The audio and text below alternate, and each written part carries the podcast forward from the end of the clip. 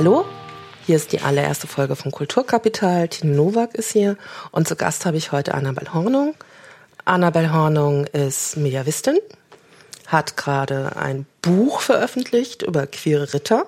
Das ist ihr Dissertationsthema und darüber werde ich heute Abend mit ihr reden. Ähm, ich kenne Annabelle schon länger, darum duzen wir uns auch. Wir haben lange Zeit zusammen im Museum für Kommunikation zusammengearbeitet. Heute Abend ist sie allerdings als die Expertin für ihr Thema da und ich habe eine ganze Menge Fragen. Annabelle. Hallo liebe Tine, ich freue mich, dass ich der erste Gast heute äh, bei euch sein darf im Kulturkapital. Und ich freue mich auch schon über mein Dissertationsprojekt zu reden, was äh, mich jetzt äh, so insgesamt fünf Jahre oder vielleicht auch schon länger noch beschäftigt hat. Ähm, was machst du? Also sozusagen, wie bist du sozusagen an das Thema gekommen? Was ist dein Hintergrund? Ähm, wie bist du bei queeren Rittern gelandet? ja, also als ich 1998 mein Studium in Frankfurt an der Uni angefangen habe, äh, wusste ich noch nicht, dass ich bei den queeren Rittern irgendwann mal landen werde. Ich habe ähm, angefangen Kunstgeschichte und Germanistik. Am ersten Semester war ich sogar noch für Philosophie eingeschrieben. Das habe ich dann wieder abgewählt ähm, zu studieren und in der Germanistik äh, habe ich mich dann für zwei Schwerpunkte entschieden, nämlich neuere und ältere Literaturwissenschaft. Und im Laufe meines Studiums hatte ich dann die Chance, in der Germanistik ähm, eine Hilfskraftstelle ähm, zu machen und die war eben in der Medievistik. Also ich hatte jetzt in den ersten Semestern noch keine Vorliebe für das Mittelalter entwickelt.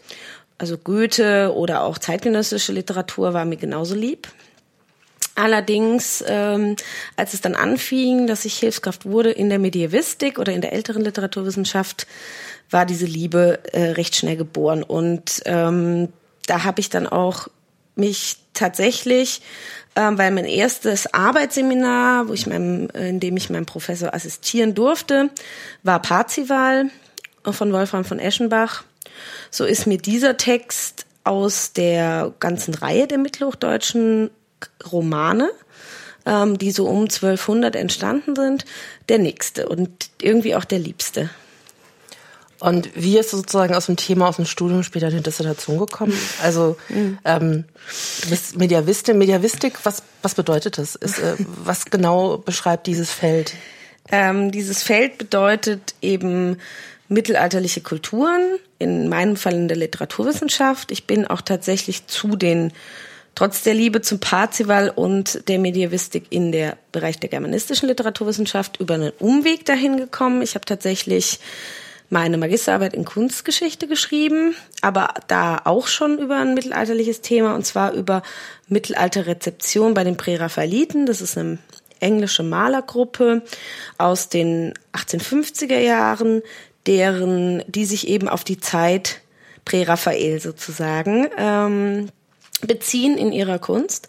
Und auch da schon war eben mittelalterliche Motivik, deren Übertragung in dann den jeweiligen zeitgenössischen Kontext ähm, ist ein Thema, was mich besonders interessiert.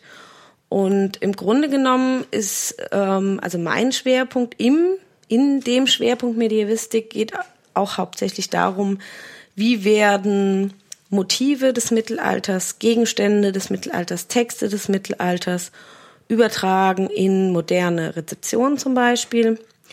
Und wie gesagt, am Ende war ich am meisten begeistert von diesem mittelalterlichen Objekt des Grals, der immer und immer wieder auftaucht und der auch vieles durcheinander bringt, der auch bis heute ähm, in verschiedenen ähm, Kriminalromanen und Filmen immer wieder auftaucht und da so bin ich im Grunde genommen zum Gral gekommen, der die Hauptrolle spielt in Queere Ritter. Das passt eigentlich ganz gut, als ich nämlich zum allerersten Mal den Titel deiner Dissertation äh, gehört hatte, ähm, musste ich mich als allererstes an Monty Python denken, und zwar Ritter der Kokosnuss.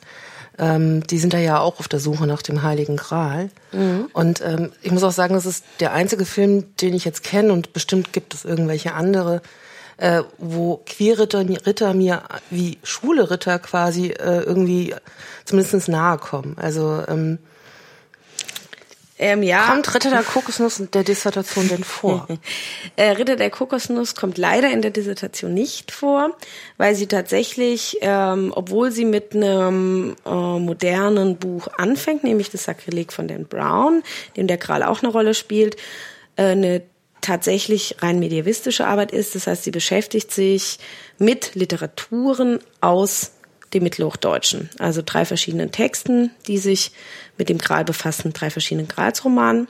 Zu Anfang, als das Buch auch noch nicht Queere Ritter hieß, sondern nur einen Arbeitstitel hatte, der hieß Geschlecht und Begehren in Gralsroman oder beim Gral sogar nur, ähm, wollte ich alles machen. Ich wollte Filme machen, ich wollte wissen, wie wird der Gral in Ritter der Kokosnuss, wie wird er bei Wagner in der Oper, wie wird er ähm, in verschiedenen anderen literarischen und Dramentexten, Tancred Dorsts, Merlin und so weiter, wie wird er da ausgestaltet, wie kommt er da vor, wie beeinflusst er da eben Geschlecht und Begehren, das wollte ich am Anfang alles in diese Dissertation packen.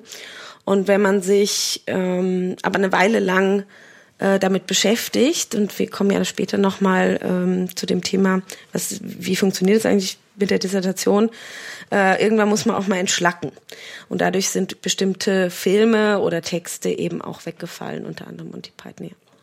Aber ich meine, genau dieser Bereich, das ist das, was die Mittelalterrezeption ja umfasst. Mhm, genau. Also Mittelalterrezeption muss man so verstehen, ähm, du nimmst moderne Medien, mhm. alles was möglich ist, von analog bis digital, also vom Buch bis zum Computerspiel. Ja.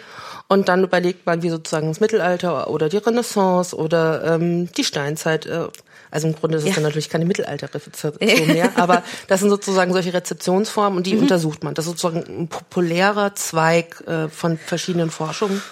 Ja, also die, die äh, Mittelalterrezeption teilt sich ja in verschiedene Formen der Mittelalterrezeption auf. Also es gibt äh, das, was wir jetzt sozusagen mit Monty Python haben, ist die sogenannte produktive Rezeption. Das heißt, ein mittelalterliches Motiv oder Thema wird genommen und selbst in eine Kunstform umgeformt. Also da kann auch ein Medienwechsel stattfinden. Das heißt, wir haben den Text, den der die Artussage ähm, eben beinhaltet oder den Text, der die Gralsage beinhaltet und der wird umgeformt ähm, in einen, und ähm, das Medium wird gewechselt und es wird zu einem Film gemacht. Ähm, das ist natürlich äh, für in unserer Zeit ganz logisch, zumal wir eben auf Medien wie Film und inzwischen zum Beispiel auch Online-Spiele, Computerspiele äh, zurückgreifen können. Früher wurde die Rezeption oder die produktive Rezeption dann umgewandelt in Opern oder The äh, Theatertext. Es gibt durchaus auch heutzutage noch Theaterstücke, die sich beispielsweise mit dem Parzival beschäftigen. Das gibt's auch. Aber natürlich ist die Form des Films äh, die populärste. Aber wenn man sozusagen in diesem, diesem Feld bleibt, ähm, ist der Forscher dann bemüht, etwas über das Mittelalter herauszufinden oder sozusagen über die Jetztzeit? In ähm, der Mittelalterrezeption. ja. Also einfach das mal so, ja. so rund zu machen und das zu verstehen. Genau. Ähm, über das Mittelalter können wir nichts herausfinden. Und ich hatte auch viele Diskussionen, ähm, wie ich mit bestimmten, also der der Titel Queere Ritter weist ja auch auf eine bestimmte Theorie hin, ähm, mit der sich meine Doktorarbeit beschäftigt, nämlich die Queer Theory. Äh, wie kann man beispielsweise auf einem mittelalterlichen Text eine so moderne oder fast zeitgenössische Theorie, eigentlich kulturwissenschaftliche Theorie anlegen? Ähm, und ich sage, man kann es, weil man natürlich nur in der in seiner eigenen Zeit ähm, die Theorie sozusagen, also die kriegt man ja sozusagen in seiner Studium und seiner Sozialisation beigebracht. Man verwendet sie wie so eine Art Werkzeug, Instrument und äh, macht mit dieser Theorie im Grunde genommen äh, seziert den mittelalterlichen Text. Ich kann nicht weiß ich nicht, was Wolfram von Eschenbach gemacht hat. Ich weiß nicht, wie der gelebt hat. Ich weiß nicht, ob er überhaupt existiert hat. Ähm, es ist sehr, sehr wenig belegt ähm, viel weniger, als wenn wir zum Beispiel in eine andere Epoche, 18. bis 19. Jahrhundert gehen. Ähm, es ist alles irgendwie unsicher. Es gibt bestimmte Sachen und auch historische Quellen, die uns verschiedene Kultur, also die uns die Kultur des Mittelalters in, in gewisser Weise nahebringen. Aber wir können nicht in der Kultur des Mittelalters argumentieren, wenn es wirklich eine wissenschaftliche Arbeit sein könnte. Man kann das machen. Also man kann im Grunde genommen, also bei Live-Roleplay oder auch äh, bei Mittelaltermärkten oder so, wird eben ähm, versucht, so ein Pseudo-Mittelalter, wie ich es immer nenne, ähm, wieder auferstehen zu lassen. Und ich glaube durchaus, dass äh, die Menschen, die dann irgendwie ein Wochenende lang auf ihr, also aus ihrer eigenen Rolle schlüpfen und aus ihrer Person schlüpfen und in einen der mittelalterliche Bader werden oder weißt du, Kuckuck was, ähm, dass die durchaus ähm, gewisse Sachen nachvollziehen können, aber man kann ja seine, wie, wie gesagt, seine Sozialisation nicht vergessen. Also man ist vielleicht ein Wochenende lang in dieser mittelalterlichen Welt drin, ähm, aber kehrt dann montags eben wieder zurück zur Arbeit. Also deswegen, also wir wissen nicht, ähm, was das Mittelalter war. Ähm, wir können es eben nur von unserer Seite aus jetzt so betrachten und es ist irgendwie so ein bisschen unser eigenes Mittelalter. Aber wäre sozusagen auch da das Mittel, äh, das Mittel der Mittelalterrezeption im Grunde herauszufinden, weniger herauszufinden sozusagen, wie sich Mittelalter anfühlt in einem modernen ja. Format, ja. sondern eher was äh, das äh, für die für das heute oder die heutige Gesellschaft bedeutet oder für den Menschen, hm. wenn er solche Dinge, also wie macht. Mittelalter ja, macht oder ja, also es wurde ja viel, ähm, ähm also gerade bei den Präraphaeliten über meine Magisterarbeit hatte ich ja schon gesprochen, wird ja oft ähm, fällt auf das Wort Eskapismus. Ähm, ich denke, dass durchaus in der Jetztzeit auch ähm, es gewisse Formen dieses Eskapismus gibt. Also, also weg, eine Flucht. Genau, weg. Man flieht in eine andere Zeit, äh, die einem eben scheinbar interessanter oder auch von, von Zwängen befreiter vorkommt. Aber man muss natürlich auch sagen, wenn man bestimmte Sachen in dieser Mittelalterrezeption äh, bejaht, also sich vorstellt, es gibt den schönen, tugendhaften Ritter, der die tugendhafte Dame erobert durch Kampf und Abenteuer, ähm, darf man nicht vergessen, dass es äh, genauso gut Quellen gibt, ähm, die uns allen bekannt sind, mehrere Kriege ähm, aufgrund von Religion, Nationalität und so weiter. Es gibt durchaus auch dieses dunkle und dieses gewaltbereite Mittelalter, was eben äh, im Grunde die, die Kehrseite der Medaille ist, äh, äh, dieser Ritter-Dame romantischen Vorstellung. Insofern ähm, muss man auch immer sehen, also wenn man flieht, äh, aus der Jetztzeit im Mittelalter, dann ist es immer tatsächlich so ein Pseudomittelalter. Das ist die eine Sache. Und äh, man darf halt auch nicht vergessen, dass ähm, um ähm, um zu verstehen, wie, wieso, also ich meine, von einem Regisseur kann niemand erwarten eigentlich, wenn er einen Film dreht, dass er möglicherweise wissenschaftlich korrekt arbeitet. Der erfindet ja sein eigenes Universum. Ne?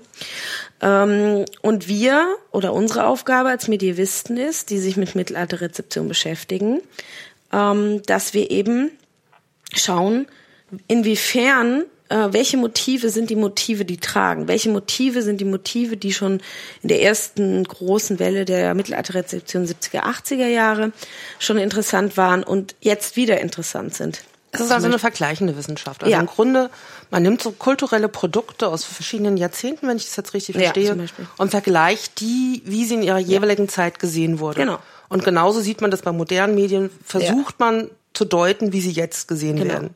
Also zum Beispiel der, das Bild des Ritters ist immer, ähm, also es gibt ähm, die ähm, verschiedene Ritterfilme, es gibt Ritterroman, es gibt Prinz Eisenherz und so weiter, es gibt Comics.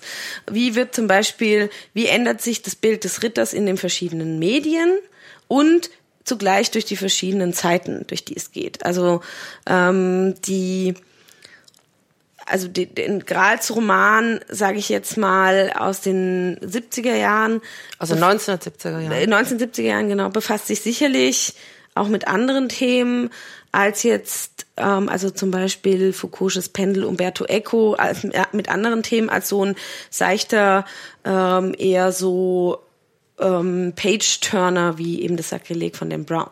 Mhm. Und ähm, was ich noch vorausschicken möchte, obwohl der jeweilige Künstler oder Autor oder Regisseur sich so ein eigenes Universum erschafft, dürfen wir auch nicht, obwohl wir mit einer zeitgenössisch theoretischen Brille drauf gucken, trotzdem unsere ästhetischen ähm, unsere ästhetischen Ideale nicht anlegen. Also so ein Film kann, also gerade das Sakrileg ist möglicherweise für einen wahren Wissenschaftler also grundsätzlich inhaltlich eher schlecht und krude. Krude und keusch hat Salman Rushdie über ähm, Sakrileg gesagt. Also ähm, insofern ähm, dürfen wir auch unsere ästhetischen, ähm, da müssen wir als Wissenschaftler uns davon eben trennen und wir müssen reflektieren, was es mit uns macht, dass wir sagen, Gott, es ist Schund oder so. Ja. Mhm. Also wir haben jetzt schon so ein bisschen über diesen Begriff der Mittelalterrezeption ja. gesprochen. Ja. Die andere äh, wichtige, äh, denke ich, äh, Tra Tradition oder äh, Richtung, die, die du verbunden bist, ist ja die der Queer Studies, der mhm. Queer Theory. Ist ja logisch, deutet sich im Titel an, queere Ritter. yeah. Da denkt man sich, das wird kommen. Der Untertitel ist übrigens Geschlecht und Begehren in den Gralsromanen des Mittelalters. Queer, der Begriff, der taucht ja auch immer wieder auf, gerade auch gern im Internet, wird immer wieder darüber diskutiert, was ist mhm. queer und Gender. Was ist queer? Ach ja, das ist äh, eine gute Frage. Ähm, nachher, wenn wir das Thema äh, Dissertation haben, kann ich auch mal ähm, was dazu sagen, warum der Titel so geworden ist, wie er geworden ist. Ähm, das finde ich nämlich ganz spannend für Leute, die planen, irgendwann mal ihre Dissertation zu veröffentlichen. Was ist queer? Im Grunde genommen wusste ich von Anfang an, dass ich über das Thema Gral schreiben will ähm, der theoretische Überbau, den findet man ja in der Literaturwissenschaft doch auch einige. Man kann sich verschiedenen Strömungen anpassen ähm, oder sagen, das ist genau das, was ich möchte. Ich kann mit ähm, eben Semiotik, ich kann poststrukturalistisch rangehen und so weiter und so weiter. Und für mich war das Interessanteste im Grunde genommen immer ähm, in den mittelalterlichen Romanen und speziell in den mittelalterlichen Gralsromanen, was mit Geschlecht passiert. Also es ist immer, wenn der Gral auftaucht in irgendeinem Roman, ist es irgendwie komisch. Äh, mit den Männern und den Frauen und uneindeutigen Geschlechtszuschreibungen. Und da war irgendwie immer ähm, ähm, sozusagen so einen, ja, so als, als hätte man eben gespürt, dass man auf der richtigen, äh, auf dem richtigen Weg ist, dass es da was rauszufinden gibt. Also dass da irgendwie ähm, noch mehr dahinter steckt, als man auf den ersten Blick sieht. Und dann hab, bin ich, habe ich mich beworben. Auch das äh, möglicherweise ein Punkt, äh, wo wir nachher bei Dissertation drüber sprechen sollten. Du hast dich beworben bei was? In einem Graduiertenkolleg mhm. für ein Stipendium weil man natürlich äh, den Luxus, eine Doktorarbeit zu schreiben, den muss man sich natürlich erstmal sozusagen verdienen oder man muss irgendwie an Geld bekommen. Und ich habe glücklicherweise dieses Stipendium bekommen. Also die Richtung, dass es in Richtung Geschlechterforschung ging, war schon da. Ähm, und ich habe mich mit einem Exposé beworben. Es gab ein Auswahlverfahren. Es war ein Graduiertenkolleg. Das hieß Öffentlichkeiten und Geschlechterverhältnisse, Dimension von Erfahrung und war in Kassel, Uni Kassel und Uni Frankfurt angesiedelt. Und in der Ausschreibung stand extra drin, dass sie eben eine Medi also Literaturwissenschaftlerin suchen und mit Schwerpunkt Medievistik. Und dann habe ich mir gedacht, na ja, die Gelegenheit ergreife ich doch und habe mich eben mit einem klassischen also mit einem Exposé, was dem der klassischen Geschlechterforschung eben unterstellt war, äh, beworben und äh, habe dann im Grunde genommen in dieser Bewerbungsphase ähm, dann auch, ich hatte ja schon einen Erstgutachter und dessen Schwerpunkt ist eben Queer Theory. Das ist Andreas Grass, der ist jetzt an der HU Berlin. Und äh, in dessen Seminaren habe ich natürlich schon auch so die ersten ähm, Ideen bekommen, was eigentlich Queer Theory ist. Und nachdem ich im Graduiertenkolleg war und mich mit dem Thema noch weiter auseinandergesetzt habe und immer weiter in die Materie eingedrungen bin, habe ich äh, gemerkt, dass also es gar nicht um klassische Geschlechterverhältnisse geht, sondern eben um Queer Theory. Queer bedeutet in dem Fall also queer im Fernsehen, im Internet und so wird eben oft ähm, synonym, also aus dem Englischen kommt Synonym für schwul, äh, homosexuell, äh, benutzt. Ähm, in der Theorie, die aus den USA kommt, das ist durchaus eine Weiterentwicklung der Genderforschung und aber auch der Gay and Lesbian Studies, wo es eben darum geht, das Begehren ähm, eben nicht deckungsgleich funktioniert, basierend auch auf den Theorien von Judith Butler, die in ihrem ähm, Gender Trouble Buch eben dieses Dreieck aufgemacht hat zwischen Gender, soziales Geschlecht, ähm, Sex, biologisches Geschlecht und Desire, also Begehren. Und in einer ähm, hetero, also in einem Menschen, der als von der Gesellschaft oder Kultur als weiblich angesehen wird, ist eben der, der, das äußere Erscheinungsbild, das biologische Geschlecht ist weiblich, das, ähm, das soziale Geschlecht, man wird als Frau behandelt, ist auch weiblich und man begehrt natürlich ähm, in normalerweise Männer. Also ähm, befindet sich, ist sozusagen Teil, wie sie das nennt, der heterosexuellen Matrix. Und äh, bei in dem Moment, in dem man beispielsweise lesbisch oder schwul ist, funktioniert dieses Dreieck nicht mehr deckungsgleich. Das heißt, das Begehren verschiebt sich. Es geht nicht im Sinne, also es richtet sich eben nicht auf einen Mann, sondern es richtet sich eben auf eine Frau, wenn man lesbisch ist und ähm, und dann funktioniert es auch irgendwann nicht mehr. Man äh, wird dann möglicherweise auch nicht mehr, also man ist dann Störfaktor. Man bringt die G Gesellschaft durcheinander. Äh, man eckt an. Ähm, und in diesem, und basierend eben auf diesen Theorien von Judith Butler, die das ähm, bei, also mit verschiedenen Beobachtung eben auch bei Track Queens und Kings, die sich ja sozusagen äh, nicht nur innerlich in ihren in ihrem Begehren an das gleiche Geschlecht richten, sondern sich selbst auch noch in ihrem Erscheinungsbild das Geschlecht wechseln, funktioniert das ja auch nicht. Und in den ähm, ganzen ähm, in, dem, in den ganzen Inszenierungen, die eben äh, so ähm, widerspenstig sind, ähm, dadurch wird, ähm, sollte eigentlich die Gesellschaft darauf aufmerksam gemacht werden, dass dieses Konstrukt ein zwar Jahrhunderte oder Jahrtausende altes ist, aber so nicht funktioniert. Und und darum geht's im Grunde genommen, dass man mit der Queer Theory eigentlich ähm, wehrt sich die Queer Theory auch dagegen, dass man es so als eine Art Label nimmt weil ähm, durch verschiedene Forschung wurde eben bewiesen, dass ich bin weiblich, ich bin Studentin, ich bin Frau, ich bin Mann, ich bin Autofahrer. Also ähm, geschlechtliche Kodierung ist konstruiert, ähm, ist von der Gesellschaft gemacht. Und äh, deswegen wurde sich am Anfang auch so dagegen gewehrt, zu sagen, jemand ist queer oder nicht queer. Ja.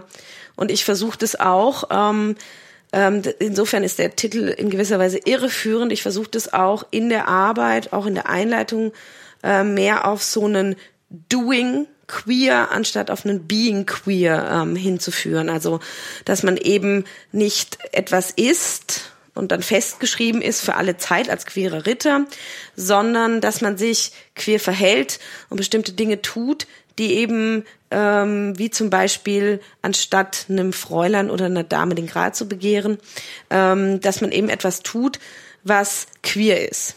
Und insofern ähm, ist, ist queere Ritter ähm, möglicherweise irreführend, wird aber ähm, wird aber dann, weil ich auch tatsächlich von queeren Objekten spreche ähm, in, im Buch, und das hat den Grund, dass man natürlich, also dass man sozusagen das Attribut sozusagen zum Adjektiv, also das Adverb meine ich, zum Adjektiv macht, äh, aus Einfachheit halber.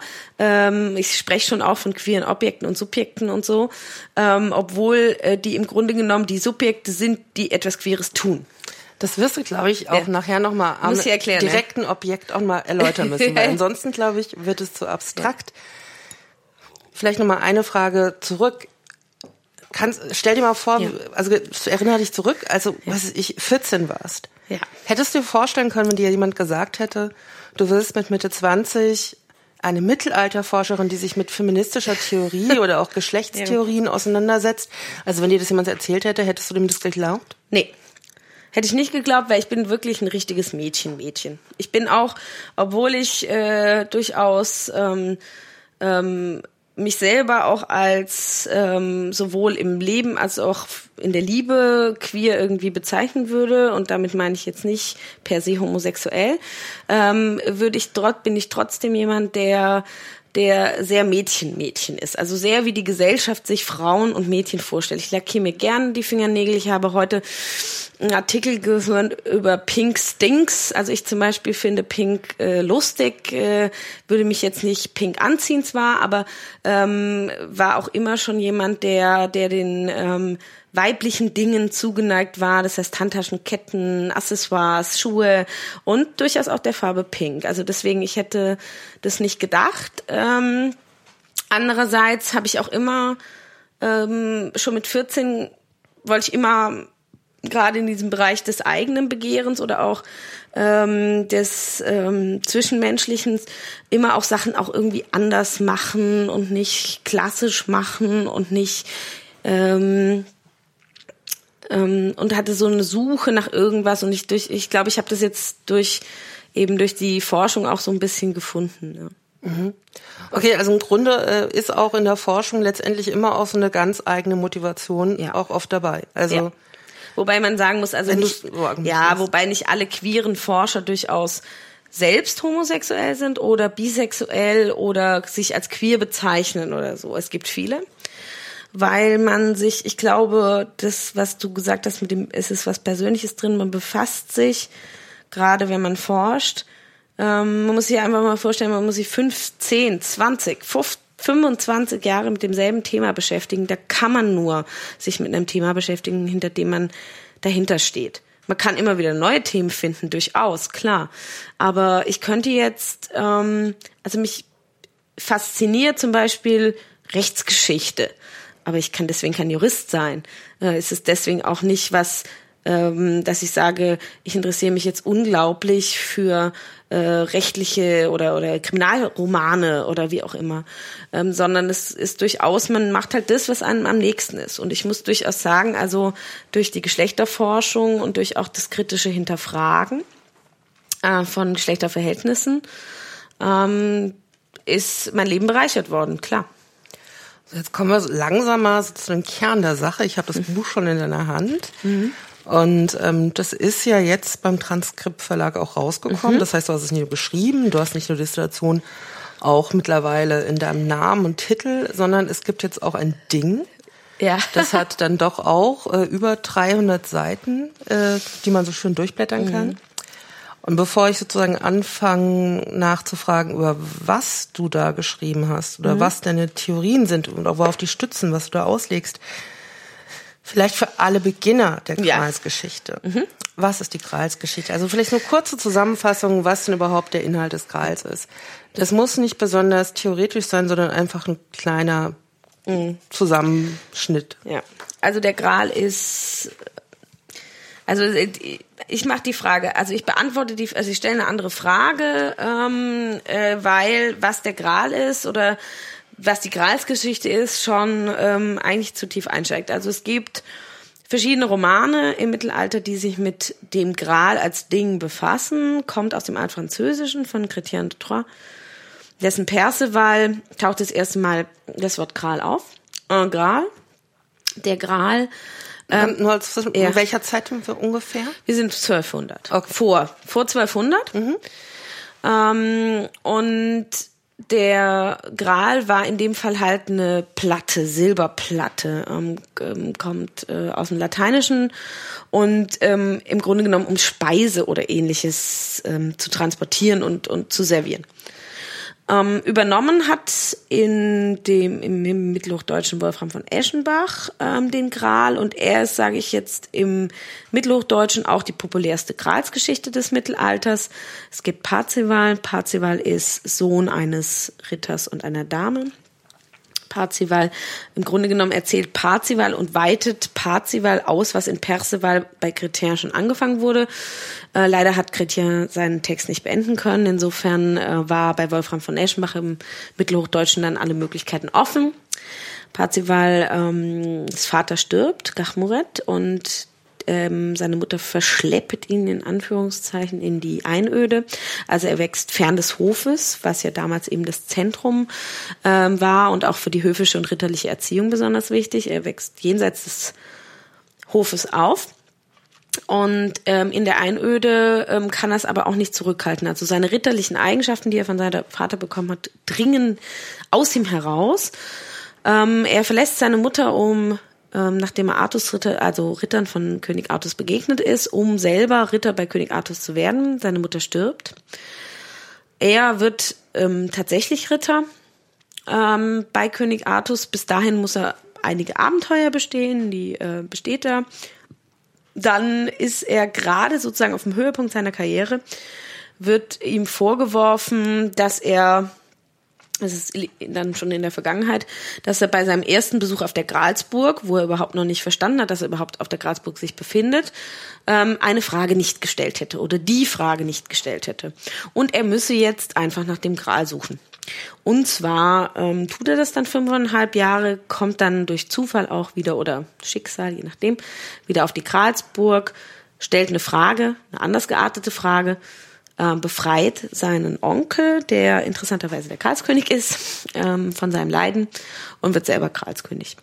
Das ist so zusammengefasst. Den Gral selber kennt man dann auch noch eben aus der ganzen Sagengeschichte oder der Sagenwelt rund um Artus. Also das ist äh, ja bekannt, dass die Ritter der Tafelrunde in dem Moment, in dem es so ein bisschen auch im Reich von Artus kriselt. Man kennt ja dass, dass es da nicht alles ist Gold, was glänzt, Lancelot, sein erster Ritter, hat was mit seiner Frau Guinevere und so weiter, ähm, wird der Gral als Ziel ausgerufen, um im Grunde genommen in dieser Suche auch noch eine gewisse Erfahrung oder ähm, so eine Art Ritus-Initiation. Also man wird rausgeschickt und sucht die Erlösung, sucht den Gral. Darum geht es im Grunde genommen.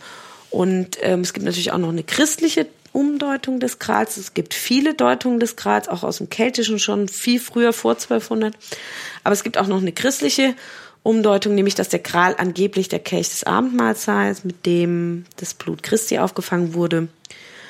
Ich als Medievistin ähm, bin einfach, ähm, habe einfach eher, ähm, also bin nicht Anhänger dieser christlichen Theorie, oder diese christlichen Ikonografie des Grals. Die kommt dann auch, spielt die dann in deiner äh, Dissertation im Buch auch noch eine Rolle? Oder? Ja, die spielt eine Rolle dahingehend, dass ähm, im in der Einleitung natürlich auch in gewisser Weise darauf hingewiesen wird, dass der Kral in anderen, äh, zum Beispiel altfranzösischen Romanen bei Robert de Bron, ähm, genau das ist nämlich ein christliches Symbol und ähm, spielt auch eine Rolle, ähm, wenn ich den zeitgenössischen Roman Sakrileg von Dan Brown ähm, analysiere. Der ja bei dir in der, im, im Buch ganz vorne gerade, also genau. bevor du sozusagen mit den ganzen Theorien Mittelalter kommst, genau. kommt erst mal... Nee, nee, Theorie ist schon in der Einleitung. Okay. Du machst erst eine Einleitung, du genau. erklärst, worauf das Ganze Genau, basiert, du erklärst Queer Reading und dann kommt erstmal aber Da Vinci Code ähm, ähm, Ja. Sakrileg. Ja. Also das war auch lustig. Ähm, ich habe, also ich wusste, dass ich über Parzival schreiben will. Dadurch war der Gral interessant. Und äh, das war, ich glaube, 2003 oder so, als eben im Spiegel und dann nach, noch im Fokus in den beiden Zeitschriften dieses Buch, ähm, was ja sofort mit 40.000, äh, 40 Millionen verkauften Exemplaren absoluter Bestseller war, wo dieses Buch und die Theorien, die die Dan Brown vertritt, eben analysiert wurden, auseinandergenommen. Und im Grunde genommen geht es ja in Dan Brown auch um die Suche des Grals. Und ich habe dann schon beim ersten Lesen und dann auch beim Lesen des Buchs auf Deutsch, auf Englisch und später bei der Verfilmung gesehen, dass es durch, durchaus Parallelen gibt. Ähm, parallele äh, Motive, parallele Szenarien, äh, die man eben auch in den mittelalterlichen Grazromanen findet. Beispiel ist, dass es, ähm, das so ist auch mein zweites Kapitel, also nachdem ich den Dan Brown abgehandelt habe, ist mein zweites Kapitel geht es darum, dass man Gralsucher werden. Ähm, dass auch in dem mittelhochdeutschen Roman ist es erst, bis du überhaupt zum Gralsucher wirst, musst du einen bestimmten Weg zurücklegen. Und ob du dann erfolgreich bist, ist noch lange nicht gesagt, wenn du denn schon, also wenn du Gralsucher bist. Also am Ende kann es sein, dass du scheiterst, kann aber auch sein, dass du Erfolg hast kommt auf den Roman drauf an. Es ist so, dass du, äh, wenn, wenn du dich wissenschaftlich mit dem Gral beschäftigst und eine Dissertation ist halt wirklich ein fester Zeitraum, Mhm. du fängst an, wenn alles gut geht, äh, hörst du auch damit auf und zwar erfolgreich auf. Ähm, würdest du glauben, dass du sozusagen auch eine Gralsucherin geworden bist, indem du sozusagen dich wissenschaftlich mit dem Gral beschäftigst? Mhm. Also weil es ja so schön ist, das Kapitel heißt ja wirklich Gralsucher werden. Also wie so eine Jobvermittlung, äh, Hinweis, wie werde ich? Immobilienmakler werden. Ja, Ja. Gralsucher. Genau. Ähm, ich äh, war, habe mich lange Zeit tatsächlich auch als Gralsucher gesehen. Ich hatte das auch in meiner Einleitung in nicht dieser veröffentlichten Version, sondern in sehr viel früheren Versionen, weil es ist ja immer so, man schreibt, man überschreibt, man ändert und so. Hatte ich das auch drin, ähm, habe aber ähm, dann auch geschrieben, dass es eben keine wissenschaftliche Gralsuche ist und auch nicht sein kann, weil ich möchte ja irgendwann zu einem Ergebnis kommen. Ich hoffe, das beweise ich dann in dem Buch eben auch, dass ich zu einem bestimmten Ergebnis komme. Und ähm, obwohl ich durchaus ganz am Ende in meinem Fazit ähm, auch wieder Fragen aufwerfe, als kennen wir ja alles wissenschaftliche Tricks für mhm. die nächste Arbeit oder so oder für Forschung von anderen Leuten. Ähm, wollte ich tatsächlich zu einem Endpunkt kommen und ähm, beim, wenn man den Gral findet, ähm, was im Grunde genommen allen drei Helden, die wir uns an, also von den vier Helden, die wir uns anschauen, ist es drei vergönnt, dass sie tatsächlich den Gral finden. Ähm, aber da ändert sich ja alles. Und das wollte ich ja nicht. Ich wollte ja tatsächlich zu dem Ergebnis kommen, ähm, was ich in meiner Fragestellung schon in der Einleitung im Grunde genommen aufwerfe und was mir auch so im ganz hinter, hinter, Hinterkopf immer schon äh, vorgeschwebt hat. Und ich wollte tatsächlich zu einem Ergebnis kommen. Und das Problem ist, wenn du den Gral findest, was passiert dann? Also deswegen ähm, habe ich das dann verändert. Also ich würde sagen, ähm, die Gralsuche betreibe ich nicht mit der Arbeit, sondern ich untersuche nur die Gralsuche. Wer sind denn jetzt diese drei Kralsucher, die zum Ende kommen? Sind das immer die gleichen oder sind das sozusagen die gleichen, äh, sind das gleiche oder andere? Mhm. Oder sind sozusagen, äh, ist in drei Versionen der gleichen Person immer ein unterschiedliches Ziel äh, gegönnt? Mhm. Ich ähm, habe ja mich dann tatsächlich nicht nur auf den Parzival beschränkt, obwohl man das hätte durchaus tun können. Also ich meine, alle mittelhochdeutschen Romane, die ich da jetzt gerade analysiere in oder die ich analysiert habe, sind äh, um die 30.000 Verse, also das sind richtige Brockenliteratur. Und ähm, wollte mich dann eben nicht nur konzentrieren auf Parzival ähm, als einzigen Gralsucher, sondern habe mir neben Parzival noch ähm, Lancelot angeschaut, im Prosa Lancelot. Allerdings ist es bei, bei Lancelot so, dass es nicht ihm, sondern seinem Sohn Galahad vergönnt ist, im Ende den Gral zu finden. Der Prosa Lancelot besteht aus fünf Bänden. Und man glaubt eigentlich die meiste Zeit, dass Lancelot irgendwann äh, tatsächlich ähm, seiner Liebe zu äh, abschwört. Es ist ja ehebrecherische, es ist ja sündige Liebe, abschwört und dann doch noch geläutert wird und am Ende den Gral finden kann, aber er hat durchaus, ähm, obwohl der Gral hier jetzt auch nicht der Kelch des Abendmahls ist, also nicht so dezidiert im Prosa Lancelot, ähm, ähm, ist er durchaus sehr christlich, der Roman. Das heißt also, ähm, es war klar, dass jemand, der so sündig ist wie Lancelot, ihn nicht finden kann, sondern es ist im Endeffekt sein reiner Sohn Galahad, der ihn finden darf. Und dann am Ende auch mit dem Gral in die Sphären des Himmels entschwindet, weil er gesagt, ich habe genug auf der Welt gesehen, ich gehe mit dem Gral in den Himmel. Das ist sozusagen eine, die eine Person, die sozusagen genau. den Gral findet genau. und dann ändert sich alles, weil. Genau. Also die werden, also die werden also quasi, die verschwinden. Mhm. Ähm, bei äh, Parzival, der wird dann Gralskönig, aber da ist halt auch nicht klar, was passiert. Also es wird dann, schwenkt dann am Ende von Wolfram von Eschenbachs Parzival um, die Geschichte seines einen Sohnes, Lohengrin, ähm, den man ja auch kennt, das ist der Schwanritter. Ähm, und ähm, im Grunde genommen ist alles gut. Also Parzival, seine angetraute Convira Moors äh, sind äh, das Graskönigspaar. Dann gibt's die, ähm, die Söhne, die Zwillingssöhne. Und ähm, da wird aber meiner Meinung nach ähm, werden da verschiedene Sachen, die eigentlich queer sind, wieder in eine, in eine heterosexuelle oder heteronormative Ordnung gerückt. Deswegen gefällt mir das auch nicht, was beim Parzival nach dem Kralsfund passiert. Und beim dritten Roman, das ist Garwein in Die Krone von Heinrich von dem Türlein, da ist es so, dass Parzival, also im Wolfram von Eschenbach gibt es als Gegenpart zu Parzival gibt es immer Garwein. Mhm. Gawan heißt er dort. Ähm, der ähm, im Grunde genommen der Held der Artusgesellschaft ist, wohingegen der Parzival der Held der Gralsgesellschaft ist. Und in der Krone wurde der Parzival einfach getilgt. Also er wird zwar als negatives Beispiel immer wieder benannt und für Scheitern, ähm, aber da ist Garwein der strahlende Held, der ähm, alle Abenteuer in der Artusgesellschaft und auch noch die Abenteuer in der Gralsgesellschaft erledigen darf. Und bei ihm ist es so, da verschwindet der Gral auch ähm, am Ende. Garwein bleibt aber Teil der Artusgesellschaft. Das mhm. ist jetzt auch nicht so spannend. Also da passiert, also da gibt es keine Gegengesellschaft, wie beim Parzival gibt es ja die Gegengesellschaft, die Grasgesellschaft.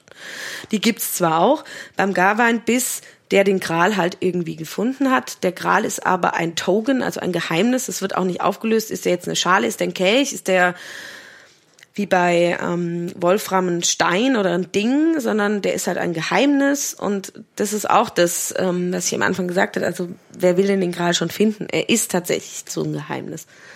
Und ich hatte ursprünglich auch ein Zitat aus der Krone ähm, als mein Titel, nämlich also von dem Gral das wilde Meere, weil das ist genau das, was alle drei Texte sind. Also es ist ein wildes Meere, also eine wilde Geschichte mhm. vom Gral. Das ist aus dem Mittelhochdeutschen. Aus dem Mittelhochdeutschen. Ist ein Zitat aus der Krone, ja. Die, äh, die, die vierte Version, wo der Gral nicht gefunden wird, oder war das eben schon die, das dritte in der Krone? Nee, ähm, die, die, der vierte Held ist Lancelot, der zwar den Gral sucht, der ihn aber nicht finden darf. Okay. Im Grunde genommen, ja, weil er das, äh, weil es ihm nicht vergönnt ist. Und selbst in Sakrileg finden sie ja den Gral. Mhm. Also viele der Gralsucher ähm, in den Romanen sind tatsächlich erfolgreich. Ähm, die also soll ich auch was sagen, wie es im Sakrileg ist? Also ja, gerne. Also ich meine, also generell, also welche von diesen von diesen ähm, Erzählungen hat sich denn im heutigen Gralsbild durchgesetzt? Also äh, ist es heute so mhm. wirklich, dass man sagt, es ist ein Kelch, es ist eine Platte, es ist. Ja, also du hast mir einen Link geschickt, es ist Tupperware. Also es gibt ja ganz äh, absurde äh, Ideen, was der Gral so sein könnte, ja. bis tatsächlich äh, mit mit der zu Fleisch gewordenen Frau.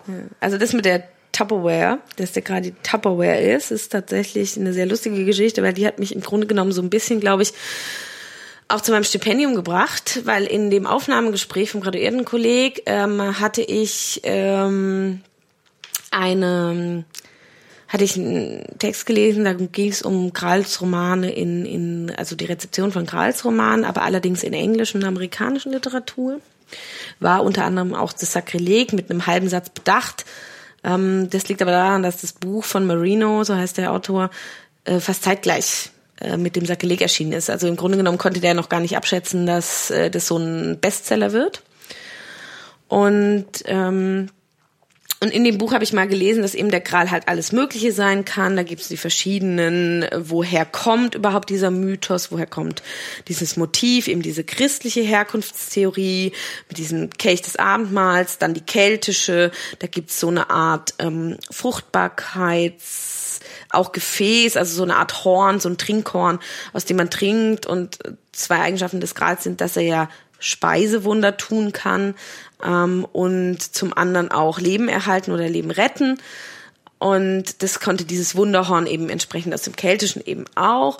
Und da habe ich in der Einleitung gelesen, dass eben eine Firma aus dem ähm, eben aus äh, Tupperware beworben hat mit dem, das ist der neue Heilige Gral. Also ähm, das ist eine Sache, in, in Wolfram von Eschenbach gibt's eine Stelle, wo steht, es ist Wunsch und Paradies. Also es ist sozusagen dein Wunsch und ein Paradies. Gleichzeitig ist der Gral, also der kann Wünsche erfüllen, der kann Nahrung spenden, bringt alles das Beste auf die Welt.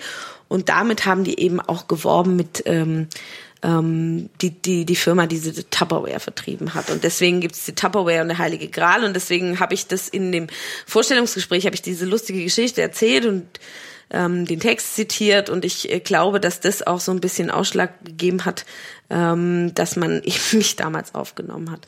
Den, äh, du hast mir einen Link geschickt. Ja. Also es gibt tatsächlich auch eine Seite im Internet, äh, die sozusagen versucht, diesen ähm, diese Idee zu belegen, und yeah. zwar in der Stupidi Stupididia. Yeah. ähm, da gibt's einen eigenen Artikel zum Heiligen Gral und der kommt nach äh, auch äh, interessanten Wirrungen, wo die Wortherkunft und naja, man kennt es ja so ein yeah. bisschen aus der Wikipedia, das wird da alles auf den Kopf gestellt, aber zum Schluss landet man auch da in der äh, ähm, ähm, der Tupperware als moderne Form des Grals. Ja, das fand ich auch witzig. Also dass das sozusagen, weil also es wird kein, es gibt keinen Link jetzt eben auf diese Werbung der Firma und es gibt auch keinen Link jetzt zu Marino und äh, dessen äh, Gralsbuch oder ähm, ähm, genau dessen Forschung, aber es ist halt lustig, dass es da durchaus auch ähm, dieses Tupperbild ähm, auch gibt. Also für mich, also ich wie gesagt, habe ja schon gesagt, ich bin kein Anhänger ähm, dieser Theorie, dieser christlichen Theorie, aber man muss sagen durchaus, dass die sich durchgesetzt hatte. Also dass, ähm, dass es der Kelch ist des Abendmahls oder ähm, und der Kelch, mit dem eben ähm, Josef von Arimathea das Blut Christi aus der Seitenwunde aufgefangen hat, das ist ähm, ähm, natürlich logischerweise in unserer auch christlich geprägten Kultur das, was sich äh, tradiert hat. Also man muss sich zum Beispiel nur Indiana Jones Last Crusade anschauen. der dritte Teil von Indiana Jones, wo sie eben auch auf der Suche sind nach dem Heiligen Gral. Und dort ist der Gral eben der Kelch des Zimmermanns, weil er eben der Kelch aus Jesus Familie ist und ähm, und das ist eben im Grunde genommen das, was sich durchsetzt bei ähm, Dan Brown auch sehr christlich konnotierte Aber Theorie. Indiana Jones eh oft ganz, also erste Folge Bundeslade, also ja, genau. also ich habe genau, ich habe äh, vor kurzem einen ähm, Vortrag gehalten, da ging es eben auch darum, wie in verschiedenen Medien oder in verschiedenen Mittelalterrezeptionen der gerade rezipiert wird. Und da hatte ich nämlich auch gerade ein Buch gelesen, dass im Grunde genommen man in allen vier Teilen des Indiana Jones ähm, ich weiß jetzt nicht, ob gewollt oder nicht gewollt, auf jeden Fall immer verschiedene Episoden der Gralsgeschichte immer wieder findet. Also eben nicht nur in dem letzten Teil, mhm. ähm, weil zum Beispiel diese, diese Motivik der Suche hängt ja auch ganz direkt äh, mit dem Gral zusammen. Also wir haben ja jetzt immer nur drüber gesprochen, dass der Gral und was ist der Gral und wo kommt die Theorie her und aber wichtig ist natürlich auch, was mit ihm sozusagen zusammenhängt. Und das, sind, das ist auch genau meine Kapiteleinteilung. Also Gralsucher werden, das ist eine.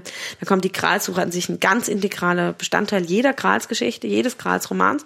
Also man findet den Gral nicht einfach so. Mhm. Wobei möglicherweise wäre es auch lustig, wenn wir sozusagen das Ganze von hinten mal aufzäumen als Autor, dass man ihn gleich hat und mal gucken kann, was man damit machen kann.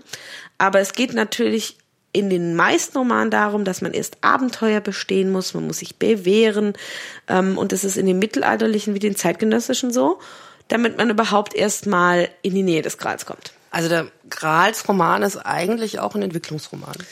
Ja, also das ist auch, ähm, ja, das ist ein, ein Diskus also viel diskutiertes Thema. Inwiefern ähm, ist es sozusagen ähm, eine Entwicklung? Weil manche Leute, also wenn wir uns zum Beispiel Lancelot anschauen, der durchaus seine Liebe zu Genovese abschwört, das Heer ein Hemd anzieht, Buße tut, ähm, wenn es eine Entwicklung wäre, würde man ihm ja eine Chance geben, seine Sünden zu bereuen und möglicherweise doch auch zu einem guten Ende zu kommen. Ähm, aber er scheitert ja trotzdem. Also ich glaube, es ist so eine gewisse Mischung. Also man muss sich lernen, adäquat zu verhalten. Ähm, und zugleich ist man eben auch ähm, möglicherweise schon prädestiniert, überhaupt in die Nähe des Grals zu kommen, also in der Gralsuche dann erfolgreich zu sein. Deswegen glaube ich, es ist nicht so eine Entwicklung. Also Parzival ist zum Beispiel der absolut tölpelhafte Mensch, am Anfang, also er, ähm, also gerade die erste Szene, er zieht aus von seiner Mutter ausgestattet mit Narrenkleidung, weil seine Mutter dachte, na, dann äh, sollen sie ihn halt auslachen und wenn sie ihn zu sehr auslachen, kommt er wieder zurück zu mir. Leider hat sie das nicht mehr erlebt, weil sie ist dann natürlich sofort gestorben, als er weggeritten ist. Aber ähm, er kommt in ein Zelt, dort liegt eine halb entblößte Jungfrau im Schlaf und äh, seine Mutter hat ihm sozusagen noch auf den Weg mitgegeben, verschiedene Ratschläge die er in dem Fall auch befolgt. Also er ent, äh, überwältigt das Mädchen, entwendet ihr ein Ringlein und andere äh, Schmucksachen ähm, und einen Kuss entwendet er ihr auch. Und ähm, ist sie überhaupt nicht bewusst, was er damit anrichtet, dass sie es vielleicht gar nicht will. Und ähm, am Ende kommt ihr Ehemann und ähm, bestraft sie, weil er glaubt, also weil er an Betrug glaubt, dabei konnte sie ja gar nichts für sondern es war eben der tölpelhafte Parzival, der sich einfach falsch verhalten hat. Und äh, sie muss dann sehr viel Strafe erleiden oder Strafen und auch Gewalt erleiden. Und ähm, er versteht überhaupt nicht, dass das eine Sünde war zum Beispiel. Also das sind auch so Sachen. Man würde eigentlich meinen, also der ist noch gar nicht so weit. Der kann ja gar noch nicht den Gral finden, so wie der sich verhält oder trifft auf einen entfernten Verwandten und weil ihm seine Rüstung so gefällt, bringt er ihn um und schält ihn quasi aus der Rüstung raus und zieht dann die Rüstung über seine Narrenkleider an und denkt, er wäre Ritter. Also so Sachen passieren ihm und eigentlich ist er nicht prädestiniert und eigentlich muss er sich tatsächlich erst entwickeln und muss verschiedene Sachen lernen, wie Mitleid und auch Selbstleiden muss er lernen. Andererseits ist er ähm, Teil der sogenannten Gralsfamilie. Das heißt also, sein Onkel ist der Gralskönig. Mhm. Seine Mutter ist die Schwester des Gralskönigs. Es gibt auch in den mittelalterlichen Romanen, das kennt man ja von ähm, Michel Foucault eben das Allianzdispositiv, also das heißt, man ähm, schließt Allianzen und es geht auch um patrilineare oder matrilineare Abstammung, also es geht um Blutsverwandtschaft im Grunde genommen. Und ähm, das ist da in rudimentären Spuren auch noch zu finden. Also ich glaube nicht, dass jeder andere Held, der sich so verhalten hätte wie Parzi, weil wenn er nicht Teil der Gralsfamilie gewesen wäre, überhaupt in die Nähe des Grals gekommen wäre. Also es gibt beides. Es ist eine ganz interessante Mischung auch zwischen Schicksal ähm, und Bewährung auf der Gradsuche. Diese christliche Rezeption, mhm. das, äh, da ist mir gerade Gedanke gekommen, ist das eher eine katholische Rezeption oder ist das auch sozusagen für die protestantische äh, Lesung auch mhm. eher von Bedeutung, weil sozusagen die Prädestination, das ist jetzt ja eher so äh, protestantisch, während mhm. sozusagen ähm, dieses, äh, dieses, äh, dass, dass du rein bist und ähm, mit Schuld und all das, das geht ja eher in die, ins Katholische also, rein. Ja, es geht eigentlich, also es geht schon eher in, in die katholische Richtung. Also Zumal wir ja auch, also ich bin selber Protestantin, wir haben ja auch das Abendmahl, ähm, aber diese ganze Eucharistie-Erfahrung, Leib und Blut und Zeug, also beispielsweise der, beim Gralsritual in der Krone ist es ja so, dass der, also es gibt beim Gral eben nicht nur die Gralsuche, sondern es gibt auch immer eine Gralsburg, also immer ein Ort, wo der Gral ist oder ein, oder ein Schrein oder wie auch immer, also ein Ort, eine Örtlichkeit. Und in der Krone und im Parzival gibt es eben auch einen verwundeten König, der der Gralskönig ist. Und in der Krone ist das Ritual eben so, dass er mit so einem Röhrchen Blut trinkt, ja, also in so einem eucharistischen Ritual eingebettet.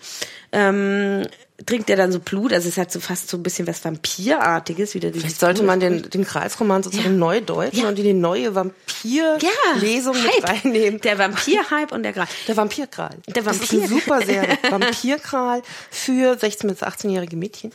Vielleicht ähm, sollte ich was schreiben. Ich hatte schon überlegt, wenn es nicht klappt mit der Dissertation und der Arbeit an sich, ob ich nicht, ähm, also viele schreiben ja jetzt mittelalterliche Romane, historische Romane. Ja. Hm.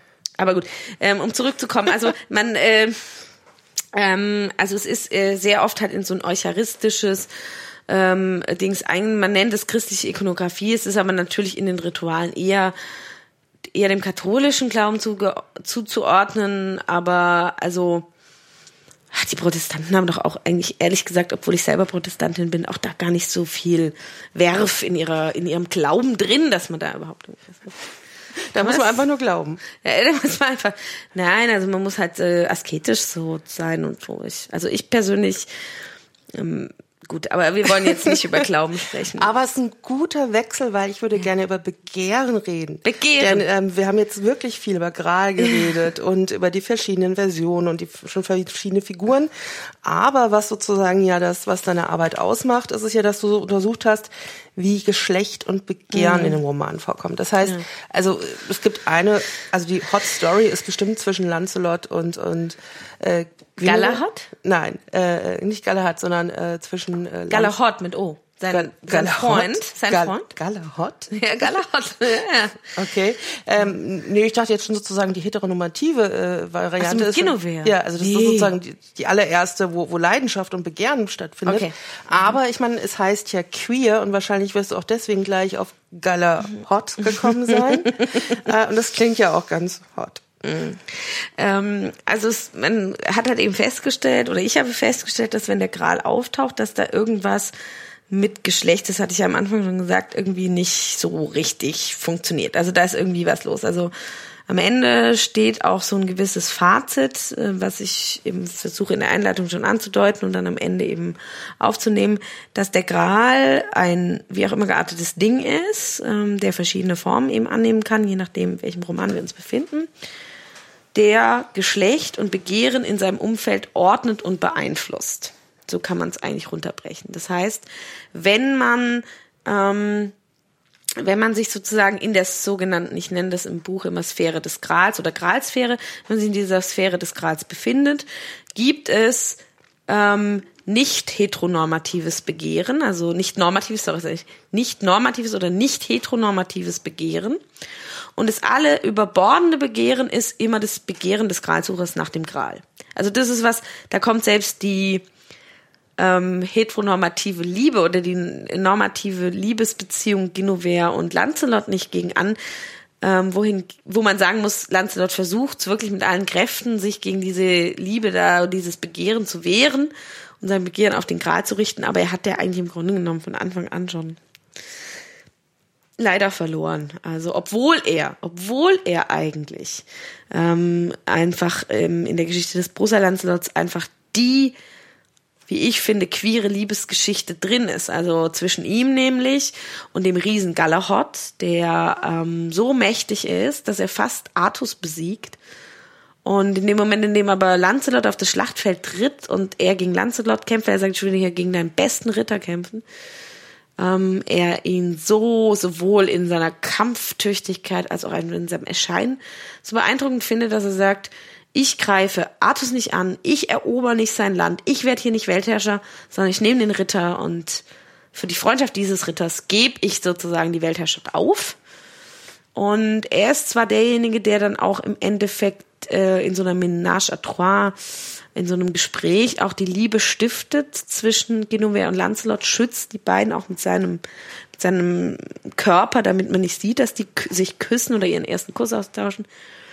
Aber im Grunde genommen macht er das nur, um seinen Freund Lancelot glücklich zu sehen. Also ihm wäre es am liebsten, er würde jetzt den Lancelot nehmen und wieder verschwinden in sein eigenes Reich und damit dem seine Liebe leben. Und, äh, oder ihre Liebe leben. Wohingegen man sagen muss, der Lancelot ist eher, ist ihm zwar zugeneigt, dem Galahad als Freund, aber ähm, sein Begehren ihm gegenüber ist nicht so stark, zumal es eben noch dieses Begehren nach Genovea gibt. Und ähm, das ist eine ganz, das ist eben eine der Geschichten, die ich analysiere. Ähm, und was passiert dann in dem Moment mit diesen, wenn der Gral mit reinkommt, also in, bei seinem Sohn Galahad, also das ist ein bisschen durcheinander, also Galahad und es gibt Galahad mit zwei A, Galahad. Ähm, mit, bei seinem Sohn ganz anders. Der weiß von Begehren nichts. Der ist so schon fast so eine engelhafte Erscheinung, so eine ganz reine, keusche, jungfräuliche Person. Asexuell. Also ich meine, aber ja, aber wenn ich ja. wenn ich das richtig verstanden habe, ist ja auch das Asexuelle durch, durch was, was sozusagen in den Queer Studies mit bedacht wird, mhm. weil es ja also jegliche Lesart des nicht normativen mhm. betrifft, oder? Genau. Also es gibt ähm, asexuelle äh, queere Objekte. Es gibt aber auch ganz, ähm, sage ich jetzt, ähm, sexuelle, wobei man halt sagen muss, also sowohl Geschlecht als auch Sexualität ist natürlich, da unterscheidet sich tatsächlich der mittelalterliche Roman durchaus von unserer Jetztzeit. Also Geschlecht war ja da nicht ein Marker, auf den gesetzt wurde ähm, Adeligkeit war ein Marker. Also wenn man einer bestimmten Schicht angehörte, einer bestimmten Gruppe der Gesellschaft. Ähm, das war ähm, ein Marker, wo man zum Beispiel sich verliebt, ähm, also sich standesgemäß verliebt zum Beispiel oder so. Ähm, Geschlecht war, äh, Geschlechterdarstellung in höfischen Romanen ist sehr ähnlich. Also ähm, auch bei den, also beispielsweise bei den Männern wird immer auf die schöne Beine, also auf die Beine, was ja heutzutage definitiv die langbeinige, rassige Schönheit oder so, äh, definitiv. Fußballer. Fußballer haben Waden. Moment. Es ist ein Unterschied, ja. Aber im Grunde genommen ist sozusagen, ähm, also dass das, das ausgerechnet das Bein der erotische Marker für Männer ist, ähm, ist zum Beispiel so eine lustig, also oder so eine Sache im Mittelalter, die ist dann äh, die Schönheitsbeschreibung, also beide Geschlechter also wo die Männer als auch die Frauen können rote, volle Lippen haben. Das ist zum Beispiel was, was Erotik in einer gewissen Weise hervorruft. Also man verliebt sich die roten Wangen, die roten Lippen von irgendjemanden. Und da wird auch kein Unterschied, also gerade im Parzival kein Unterschied gemacht, ob das jetzt seine roten Lippen sind oder die seiner zukünftigen Frau Conviramos zum Beispiel oder seine Cousine Sigune. Also es gibt sozusagen sowohl bei Männern als auch bei Frauen die roten Lippen. Das ist eigentlich ein sehr schönes Beispiel, wo man sehen kann, dass es nicht ähm, nicht äh, sowas gibt wie bei uns. Man schaut jemand, ähm, weiß ich nicht, oder man sagt, Brüste sind in irgendeiner Form ein erotischer Marker oder Hintern oder wie auch immer. Also deshalb, ähm, also das ist sehr ähnlich. Also es gibt auch, es kommt halt auch auf andere Sachen an. Also dass Menschen als schön oder als passend äh, für die, die ähm, äh, als Partner zum Beispiel empfunden werden, liegt häufig eben an ihrem Stand ähm, und oft eben an Eigenschaften, die beide Geschlechter aufweisen. Also rote was äh, Haare, äh, was noch solche Marker? Haare, rote Lippen, äh, blasse weiße Haut, die ähm, gerade im Parzival ist es besonders deutlich. Ähm, dass, ähm, also so Lichtepiphanie. Also seine Haut strahlt so sehr wie die Morgensonne. Ja, also ähm, dass die Haut so weiß ist und so hell ist, heißt also blasse Haut als adliches Zeichen.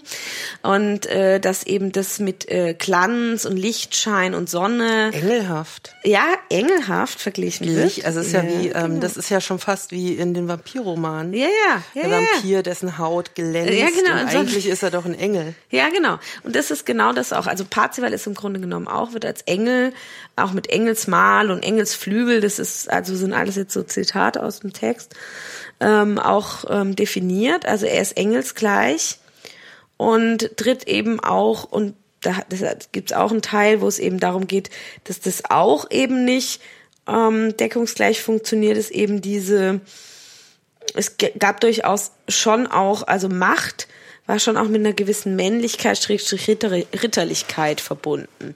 Parzival dagegen gehörte dann auch schon als Held, er ist ja so ein bisschen Anti-Held. Er ist ja nicht derjenige, der ohne Wenn und Aber wie geschnitten Brot durch alle Abenteuer kommt und direkt zum Gral, sondern er muss sich ja auch äh, immer tun und bewähren und so weiter und so weiter.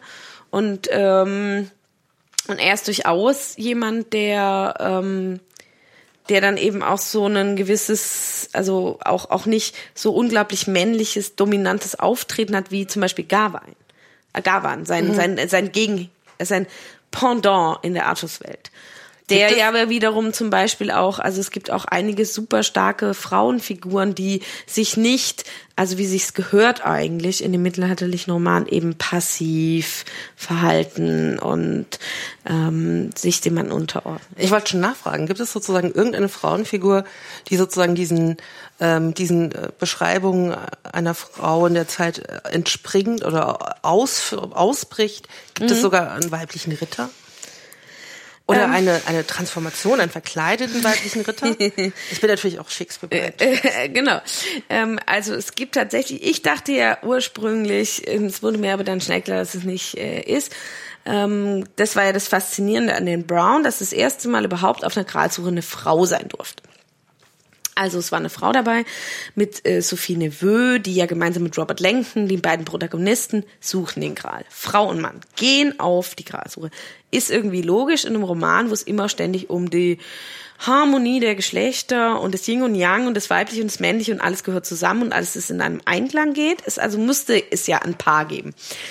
Ähm, in diesem aber wenn man das genauer betrachtet, wird innerhalb dieses Paares dann plötzlich diese Ungleichheit auch deutlich, dass sie er sich natürlich irgendwie in, in sie verliebt. Aber ganz keusch, also im Grunde genommen fast so keusch wie bei äh, allen möglichen bis in Morgengrauen äh, Geschichten mhm. auch. Am Ende wird nur ein Kuss ausgetauscht und man verabredet sich in so eine ferne Zukunft. Also es passiert nicht wirklich was ähm, Erotisches, ja. Ähm, wohingegen es in, in anderen Szenen durchaus auch Massensex-Szenen gibt und so. Also es ist jetzt nicht so, dass es gar keinen Sex gibt, nur zwischen den beiden nicht. Am Ende kommt aber dann raus, ähm, wer die Suche nach dem Gral ist im Sack gelegt, die Suche nach Maria Magdalena. Weil Maria Magdalena ist der Gral, im Grunde genommen ihre geheime Liebschaft mit Jesus, aus der dann eben auch ein Geschlecht entstanden ist, dessen Nachfolger oder Nachkommen bis heute existieren. Ähm, das ist das ganze Geheimnis um den Gral. Und das, der wurde halt kodiert im, im Gral und in verschiedenen Gemälden, zum Beispiel im Abendmahl von Leonardo da Vinci. Das ist ja das, was man meistens aus dem Sakrileg kennt. Und deswegen habe ich auch im Buch tatsächlich auch Da Vinci Code. Also ich habe ähm, tatsächlich nicht den deutschen Titel verwendet, sondern den Da Vinci Code, weil ich finde, das ist genau das, was es eigentlich bedeutet, eben diese Kodif Kodierung des Grals in, in verschiedenen mm, Werken von Da Vinci. Und im Ende ist es so, dass ähm, die Sophie Neveu gar keine Gradsucherin ist, sondern die ist nämlich das nicht mehr das Subjekt der Suche, sondern das Objekt. Am Ende ist sie eine Nachkommin von Jesus und Maria Magdalena. Sie ist Teil dieses heiligen Geblüts und ähm, wird sozusagen vom Subjekt der Suche zum Objekt der Suche und dadurch natürlich auch degradiert. Das heißt, diese Neuerung, uh, juhu, eine Frau ist Gralsucherin und eine Ritterin oder wie auch immer, endet, ähm, ich zitiere da jetzt mal ähm, ein anderer Protagonist, der sagt, sie sind eine Kralsjungfer, eine wahre Kralsjungfer und es wird am Anfang noch verlacht, aber sie ist im Endeffekt eine Kralsjungfer. Ähm, in anderen mh, mm, Romanen, also zum Beispiel in Prosa Lancelot, ähm, ist dann beim Sohn von Lancelot und in dessen Trupp, die den Gral suchen, auch Parzewalds Schwester dabei die ähm, ist eine Jungfrau, die darf aber auch am Ende nicht, also die darf den Tipps geben und Ratschläge und sie auf den richtigen Weg bringen und auch so eine sehr eigentlich enge Beziehung zum Helden, zum Galahad äh, entsteht. Also natürlich ganz keusch, also passiert nichts körperliches ähm, und am Ende muss er halt sterben. Und äh, das heißt also, die Frau kommt im Grunde genommen dann am Ende nur tot in die Nähe des Grals. Also die darf lebendig auch nicht in die Nähe des Grals kommen obwohl durchaus der Gral obwohl es einige Frauen gibt, die den Gral, also der Gral lässt sich in Geschichte von Parzival beispielsweise nur von einer jungen Frau tragen und auch in dieser Gralsprozession, das äh, kennt man vielleicht auch, dass eben der Gral aufgetragen wird und ihm folgen eben Jungfrauen, ihm folgen Junker, also Jungherren sozusagen, ähm, die dann neben dem Gral beispielsweise auch noch die Lanze, die ja auch in der Gralslegende äh, eine Rolle spielt, die, die, die angeblich die Lanze des Longinus ist, wenn wir in der christlichen Lesart bleiben eine Lanze oder eben Kerzen tragen und so weiter und so weiter. Es sind durchaus immer Frauen da. Aber auf der Suche selber und Gralsucher selber ähm, ist es eine homosoziale Gruppe. Und das hat natürlich auch ähm, so gewisse es war natürlich auch so ein Analyseansporn. Warum sind es nur Männer? Äh, was passiert mit den Männern, wenn sie auf der Gralsuche sind äh, und nur den Gral begehren? Begehren sie auch möglicherweise ihren Mitstreiter? Wie sind die homoerotischen äh, Begehrensstrukturen innerhalb dieser suchenden Gruppe? Ähm, wie interagieren damit auch ähm, andere Gralsucher, weil es gibt ja nicht nur die Helden, es gibt ja auch die Anti-Helden oder die bösen Figuren. Sind da eigentlich die bösen Figuren oder die Antihelden auch in irgendeiner Weise reizvoll, interessant oder? Ja. Ist, äh, okay, der Fokus ist quasi nicht nur auf der Suche, sondern durchaus. Genau, ich habe auch noch ein Kapitel, das, das heißt andere Kralsucher. Mhm. Da geht es um die Gegner oder durchaus auch um die Helferfiguren. Also weil der Held kommt äh, im Grunde genommen ähm, oft nur weiter, wenn ihm jemand hilft. Also beispielsweise der Gawain aus der Krone, der wäre schon mehrere Male gestorben, hätten ihm nicht weibliche Helferfiguren ähm, den Weg gewiesen, ihn aus den Fluten gerettet und ähnliches. Also ähm, der wäre ähm, durchaus schon gescheitert in der auf der Suche selber ohne überhaupt in der Nähe des Krals gewesen zu sein oder schon auch in dieser Vorstufe, also überhaupt noch gar nicht wusste, dass er jetzt den Kral sucht. Und ähm, die, diese Figuren zu betrachten war ganz spannend, weil ähm, die, ähm, die einfach auch die, die Geschichte ergänzen. Also man stellt sich vor dem Parzival, die Hälfte des Parzival beschäftigt sich mit Gawain. Warum? Warum braucht man einen Helden in der Artusgesellschaft, wenn man doch hier einfach nur die Krals, den Krals-Roman erzählen möchte mit Parzival? Also wie beeinflusst der Gawain zum Beispiel mit seinen, und der ist so ein richtiger Playboy, würde man heute sagen. Also der hat äh, mehrere amoröse Beziehungen, äh, platonisch, also Liebe platonisch, Liebe körperlich und Liebe körperlich und platonisch mit drei verschiedenen Frauen. Und ähm, der ist so ein richtiger schwere Nöte in Anführungszeichen und ähm, und äh, wie wieso gibt's den und auf der anderen Seite diesen engelshaften Parzival. Das war schon ganz spannend diese Figuren zu betrachten und noch, also ich habe da mehrere äh, Lieblingsfiguren, gerade auch im modernen Gralsroman gibt's ja den, beim Sakrileg oder Da Vinci Code gibt's ja den Albino Silas, der ja beauftragt ist für die, ähm, äh, für einen ähm, Teil der ähm, katholischen Kirche, ähm, den Gral zu suchen, beziehungsweise dieses Gralsgeheimnis darf nicht an die Öffentlichkeit kommen und deswegen sucht er den Gral und der ist Albino und der ist ähm, eben wie in, in klassischen, also er wird als was anderes bezeichnet. Ähm, er betreibt Selbstgeißelung, also da kann man auch dieser ganze Bereich des Masochismus und äh, wie ist, wenn man äh, sozusagen Schmerz begehrt und so weiter und so weiter. Also das äh, ist auch eine sehr interessante Figur gewesen. Deswegen finde ich die anderen Gralsucher äh, genauso spannend wie die Helden selber finde es ganz interessant, weil ähm, je mehr du von der Gralsgesellschaft berichtest, und dann fällt mir tatsächlich auch nochmal der Satz, den du vorhin gesagt hast, Warum gibt es eigentlich keinen Roman, der eigentlich damit anfängt, dass man den Gral schon hat und was macht man denn dann damit? Mhm. Und dann erzählst du immer von der Gesellschaft und den Figuren und der Suche und mhm.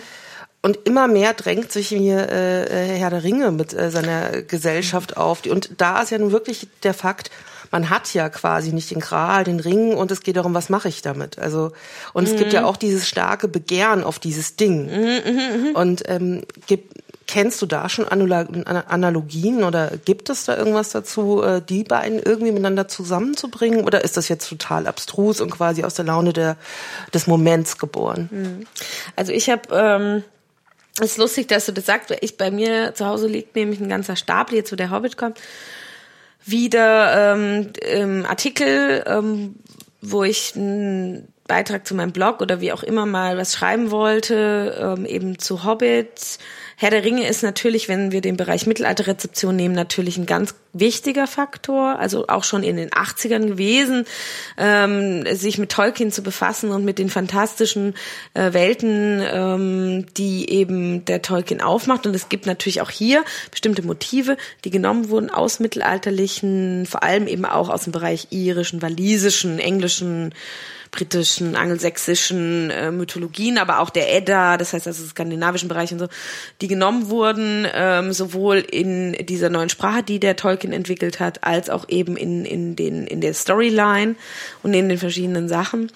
Ähm, und, ähm, und um das zu analysieren, in, weil interessanterweise bin ich da drauf gekommen, ähm, dass natürlich der Ring auch sowas ist wie der Gral, dass es im Grunde genommen keine Frauenfiguren gibt. Also äh, die tragende Rollen spielen. Also jetzt im, ich bin nicht drauf gekommen, dass ich in einer, ich nenne jetzt nicht den Namen Frauenzeitschrift, meines Vertrauens gelesen habe, dass Galadriel ja eigentlich im Hobbit überhaupt nicht auftaucht, was ja auch stimmt. Und es taucht auch tatsächlich.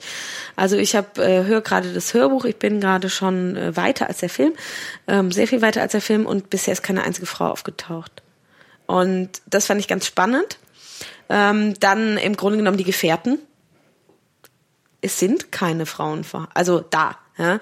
Und, äh, äh, und auch hier ist es so, es gibt ein Ding, was man hat in dem Fall, aber was auch andere Leute suchen. Also ähm, bei den Gralsromanen hat ja auch die, diese wie auch immer geartete Gralsgesellschaft hat ja den Gral auch. Ja? Nur die Sucher sozusagen, also die, eigentlich ist sozusagen die Perspektive anders, ja. Also im Grunde genommen wäre es so, hätte, ähm, ähm, würde Bilbo sich irgendwo fest hinsetzen und sagen, ich habe ja den Ring, wie sein Onkel dann am Ende das ja macht, und der Ring ist im Auenland, würde es trotzdem immer noch Leute geben, die danach suchen. Also das ist im Grunde nur eine andere Perspektive. Also wenn ich aus der Perspektive des ähm, übrigens auch ganz spannend an den Hoden verwundeten Gralskönig Anfortas im Parzival bin, habe ich ja den Gral. Dann will ich den ja auch nicht suchen. Das ist dann auch nur eine Frage der Perspektive. Aber es ist durchaus ganz spannend, dass es eben jetzt halt wieder ähm, so ein Mittelalter, so ein unglaubliches Mittelalterinteresse gibt, äh, wo zugleich eben ein Studium des Mittel, der mittelalterlichen Literaturwissenschaft, ob das jetzt in Französisch, Skandinavistik, Germanistik, Anglistik oder wie auch immer ist, total zurückgeht. Die Stellen werden gestrichen und so. Aber im Fernsehen, also ich sage jetzt nur Game of Thrones Season One, ja, also das war mein ursprünglicher Aufhänger zu dem äh, zu der Beschäftigung und dann natürlich jetzt noch mit Hobbit. Das Jahr 2012 war sozusagen das Jahr der Mittelalterrezeption im Fernsehen oder im Film. Ähm, ähm, warum das so spannend ist, warum das so erfolgreich ist. Ähm, und beim Game of Thrones ist es ja auch so, dass es auf den ersten Blick, es ist ja gar nicht so eine fantastische Welt. Es sind ja erstmal die Menschen streiten sich um Macht. Gibt's ja, haben wir alles schon gesehen. Aber nach und nach kommt ja auch raus, dass es da auch durchaus Magie gibt, Wiedergänger, Zombies und so weiter, ähm, dass da auch immer so ein magisches Element mit drin ist. Und deswegen, also ich, ich glaube durchaus, dass es im Herr der Ringe eben halt auch um so ein Objekt geht, was man sucht und haben möchte und was manche haben und andere ihn abluchsen wollen und was einen aber beeinflusst. Und in dem Fall von Herr der Ringe wird es halt als negative Beeinflussung gesehen. Und ich glaube, im Fall vom Gral ist es durchaus so, dass es, ich habe versucht, möglichst objektiv äh, mit dieser Beeinflussung umzugehen. Also ich habe konstatiert, man begehrt den Gral. Und möglicherweise begehrt man auch äh, ähm, als Mann einen Mann oder man begehrt überhaupt nichts oder man begehrt nicht zu begehren oder man begehrt einen Toten oder man begehrt wen auch immer, ja. Ähm, Nur man begehrt eben nicht normativ. Also man äh, gibt sich nicht damit zufrieden. Also Parzival hätte sich ja auch damit zufrieden geben können, seine Frau, die er schon vor der Gralsuche hatte, mit der zusammen ihr Land zu regieren.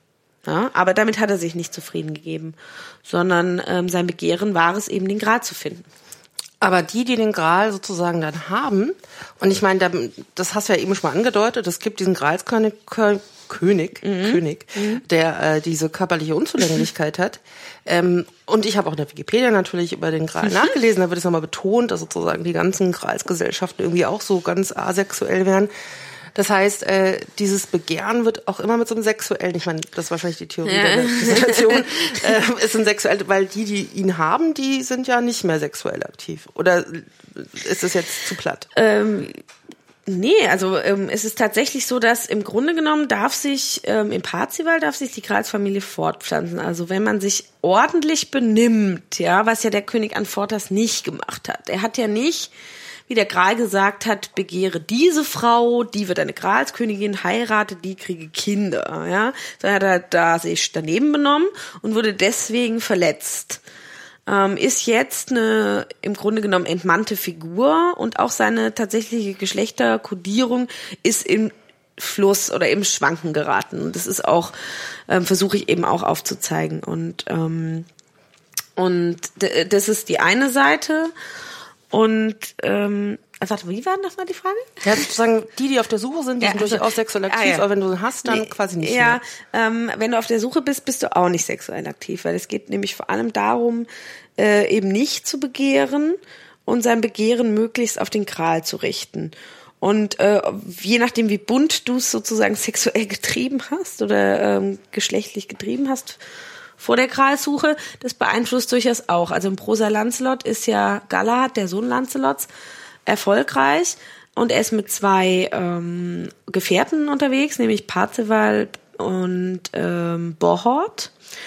Und die beiden sind, also Parzival ist ebenso jungfräulich wie Galad und der darf auch noch näher an den Gral hinkommen. Bohort dagegen wurde überlistet und im Grunde genommen überlistet zum Geschlechtsverkehr und hat einen Bösartig. Sohn gezeugt, ja. Und äh, der ist zwar keusch in seiner Lebensführung, also enthaltsam, aber hat eben seine Jungfräulichkeit verloren. Und die Jungfräulichkeit ist auch eine ganz wichtige Sache, ähm, die dann eine, eine Art Erfolgsgarantie ist. Also wer es, wie gesagt, wie Lancelot ehebrecherisch ähm, getrieben hat oder so, der äh, kommt gar nicht erst äh, so richtig zum Zug beim Gral. Das heißt also, ähm, und danach ähm, ist ja meistens Schluss.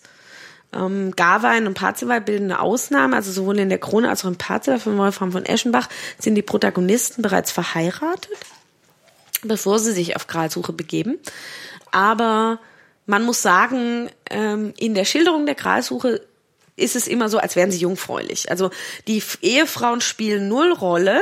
Also die sind zwar irgendwie da, aber nach 10.000 Versen später hat man schon wieder vergessen, dass sie es überhaupt gibt. Ja, Das heißt, ähm, Gawain ähm, dass der mit Amorfina verheiratet ist, vergisst man und äh, der befreit einfach ähm, den Gral. Und bei Parzival, dass der mit Converamus verheiratet ist, zwar betont er immer wieder, ich suche den Gral um meine Frau, aber im Grunde genommen rückt der Gral sozusagen an die oberste Stelle des Begehrens. Also er begehrt immer den Gral. Mehr als dass er eben seine Frau und er weiß auch genau, wenn er den Gral nicht findet, findet kann er auch nicht zu seiner Frau zurück. Also es ist sozusagen wirklich so, der Gral ist das, äh, was man begehrt. Aber das ist ja auch im Grunde aus diesen ganzen Gralsromanen was übrig geblieben ist. Also sozusagen diese Suche, der Gral, der Gral als Kelch und ähm, wenn man heute sozusagen mal sich umschaut, und wie gesagt, ich bin ganz dankbar für diese Liste an Links, die du mir geschickt hast. Also es gibt ganz viel, die sich jetzt mit den Sakrileg beschäftigen. Es gibt diesen wunderbaren Stupidia-Link äh, mit, mit der Tupperware. Aber ein paar von den Links, ich meine, die sind, die sind bizarr. Also ja. äh, in dieser ganzen äh, Pseudo-Wissenschaftssphäre, die sich dann auch mit Kornkreisen und Pyramiden und mhm. äh, da ist das sozusagen in, in eine der, der, der sieben Wild, äh, Weltwunder äh, des, äh, des äh, Ominösen eingegangen. Also war, warum glaubst du, besteht da so diese große Faszination, dass auch die Pseudowissenschaftler da so ganz mhm. interessiert rangehen? Also du hast mir diesen einen YouTube-Link geschickt, da war das quasi direkt neben dem Maya-Kalender. Ja, ja. Also es gibt äh, natürlich also diese esoterische Lesart und die durchaus auch also, ähm, ist äh, eben durchaus auch da. Die wurde auch so ein bisschen geprägt durch so eine jungsche psychoanalytische Lesart, wo es eben darum ging, der Gral, und das ist ja auch das, was der Sakrileg dann sagt, der Gral ist eben nicht nur der Kelch, sondern ist halt auch möglicherweise das, wie im Sakrileg, der das Sinnbild des weiblichen Unterruss, ja, und das Gefäß, ähm, das Gefäß, richtig, mhm. für den Samen oder wie auch immer. Ähm, und ähm, das ist die eine Schiene. Dann vermischt sich natürlich diese Wunderspeisungskraft, dieses Tisch, diese Tischdein-Deck-Dich-Funktion des Grals, die eben auch schon in den mittelalterlichen Gralsroman angelegt ist und durch die, diesen keltischen Ursprungsmythos und so weiter und so weiter ähm, vermischt sich natürlich auch damit eben, also mit dieser Energieidee, ähm, dieser äh, lebensverlängernden Idee, dieser Möglichkeit, dass ähm, dass man eben ewig leben kann. Also so, man könnte zum Beispiel auch von Harry Potter Stein der Weisen, der Stein der Weisen, könnte man auch daneben tun. Also ähm, der einem eben lebensverlängernde Kraft gibt. Und es ist ja auch, das ist eben auch schon in den mittelalterlichen Gralsromanen angelegt. Und also, also, als du dich mit deiner Dissertation beschäftigen musstest, ja bist du sehr schnell auf eine Fokussierung auf so die Themen, die du jetzt, äh, wo ja. du jetzt gelandet bist, ja. oder musstest du dich sozusagen immer auch da nebenbei mit solchen eh so scheiße kämpfen. Sorry, äh, nein, esoterischen Themen. Esoterischen Themen kämpfen. Ja, tatsächlich ist es so, wenn man ähm, sich mit dem Gral beschäftigt und es gibt ja einfach verschiedene Homepages, äh, die eben genau in diese Schiene reingehen, ja. Ähm, dann äh, bleibt es nicht aus. Also gerade auch die Grundlage vom ähm, vom Sakrileg, was ja selber so spielt mit Verschwörungstheorien und äh, ähm, verschiedenen Rätsel und Codes lösen und so weiter und so weiter, was ja immer so ein bisschen eine Schnitzeljagd funktioniert. Äh, ein Geheimnis gelöst, das nächste Geheimnis aufgemacht, am Ende eine Lösung gefunden und so weiter und so weiter. Ähm, das äh, funktioniert ja sehr gut, das baut ja Spannung auf. Das ist auch was, was im Grunde genommen so die breite Masse auch eben möchte. Und das ist eben ähm, wichtig. Aber ähm, die Grundlage, theoretische Grundlage ist ja so ein pseudowissenschaftliches Buch, das heißt Der Heilige Kral und seine Erben von Historikern geschrieben, die eben daran glauben, und das ist auch das, warum mich das auch ich glaube nicht wirklich, dass der Heilige Gral existiert in Realita. Also es gibt ja in Genua im Museum eine Schale, die soll der Heilige Gral sein. Es gibt äh, eine Ursprung, die eben in, in ähm, nach Frankreich weist. Ähm, also beziehungsweise da in der Grenze zwischen Frankreich und Spanien, Pyrenäen.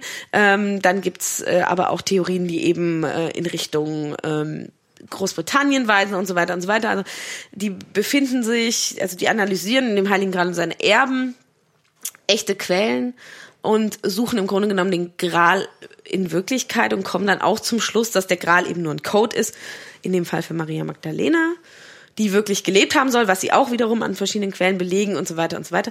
Und ähm, für mich äh, war das, ist es zwar faszinierend, dass der Gral das auslöst, also dass man im Grunde genommen irgendein Objekt hat oder ein Ding hat, was so und das, da sind wir wieder beim Begehren, also was so äh, das Begehren befriedigen kann, weil es wie auch immer inneren Begehren einen Namen gibt. Also das ja, sagt, ich, auch, es ist ja auch Gossip. Also es ist ja. ja, wirklich wie so ein so ein Ding, was ja, na so klar. Gossip ja, ja, na klar. Und ähm, deswegen, also ich war immer das, da sehr dagegen gefeit, weil der Gral für mich immer, also es ist erstmal, man muss es doch auch mal einfach sehen. Es ist erstmal äh, ein literarischer Gegenstand, ähm, der eben das erste Mal in einem literarischen Text auftaucht. Der Autor ist ein Erfinder einer fiktionalen Welt.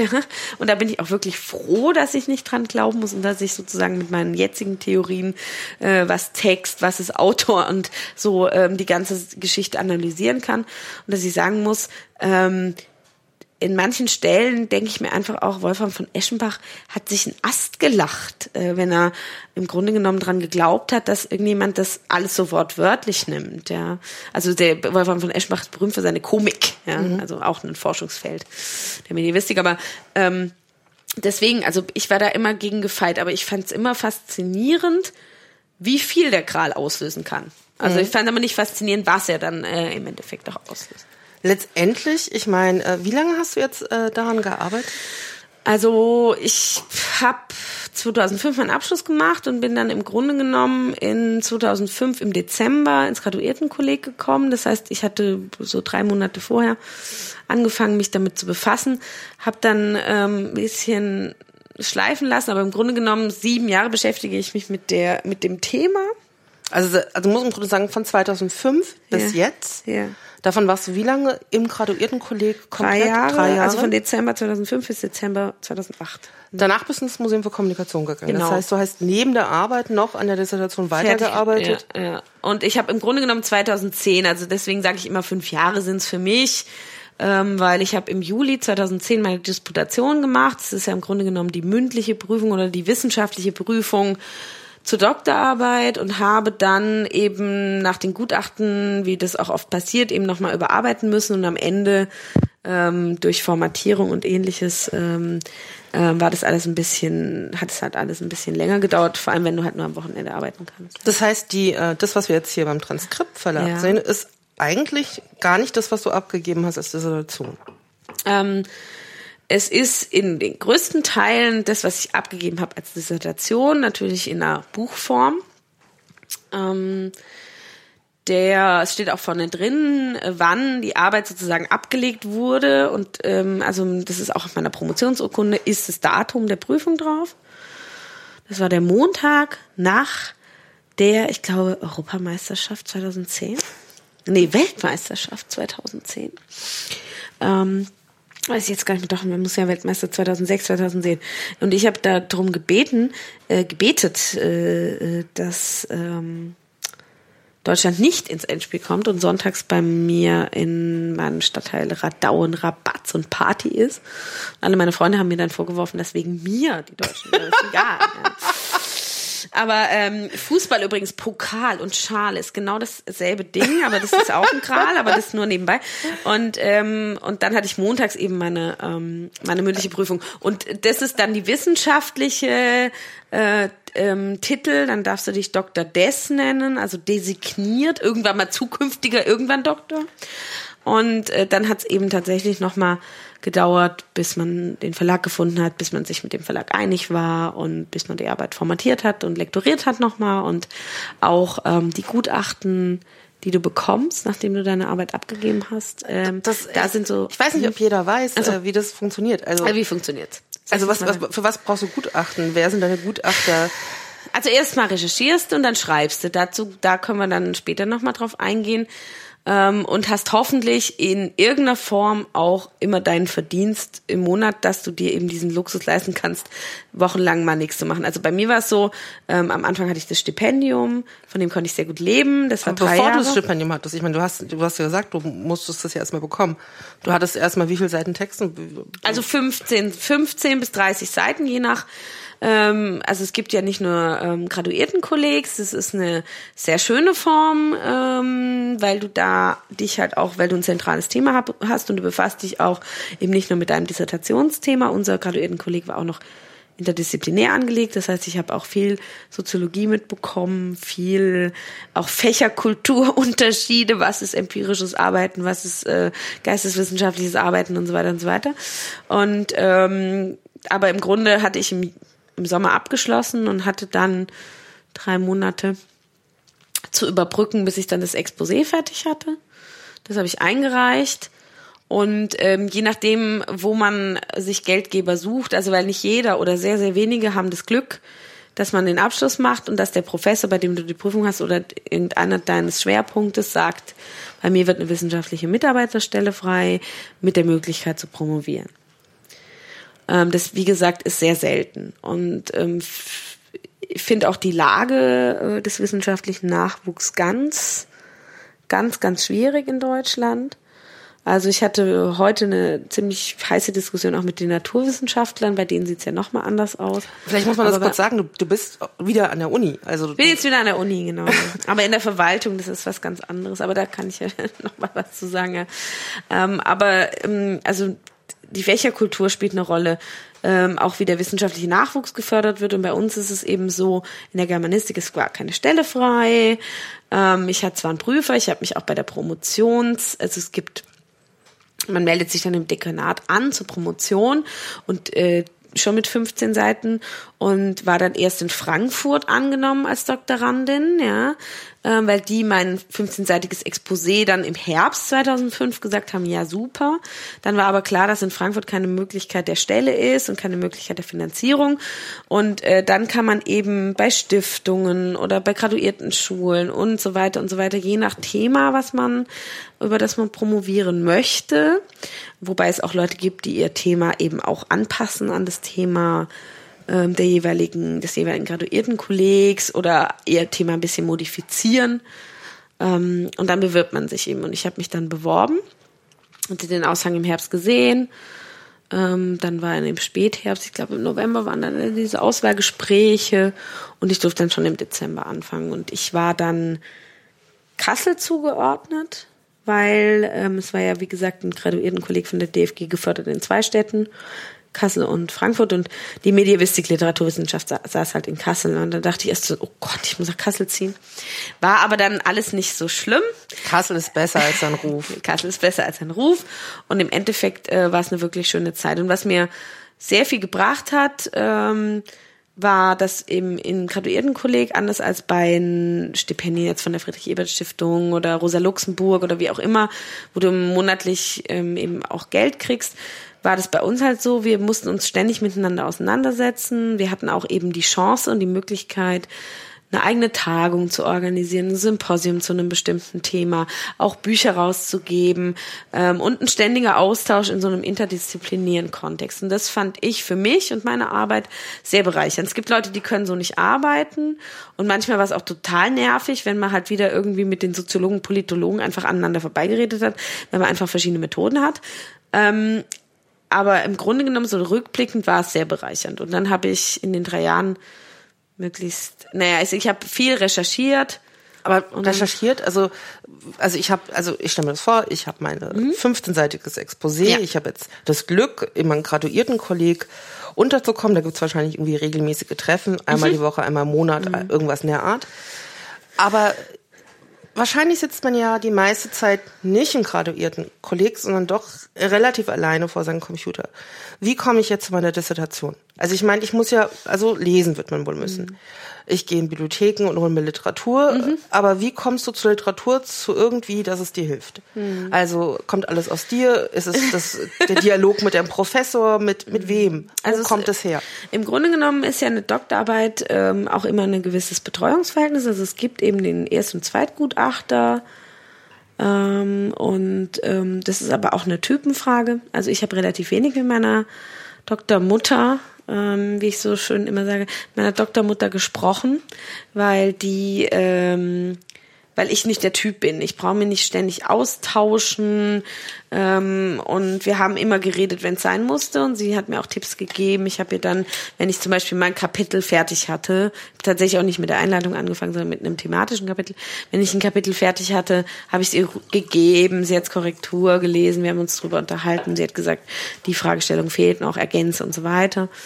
Und ähm, das Schwierigste ist tatsächlich eben dieses Inhaltsverzeichnis hinzukriegen. Also wie, bis du den Dreh raus hast, was ist der rote Faden, an dem ich mich entlang hangel, dann ist es Fleiß. Dann recherchierst du eben an diesem roten Faden entlang. Also wenn du weißt, dein Unterkapitel heißt andere Gralsucher, dann guckst du dir an, was ist in den Texten, wo sind die anderen Gralsucher?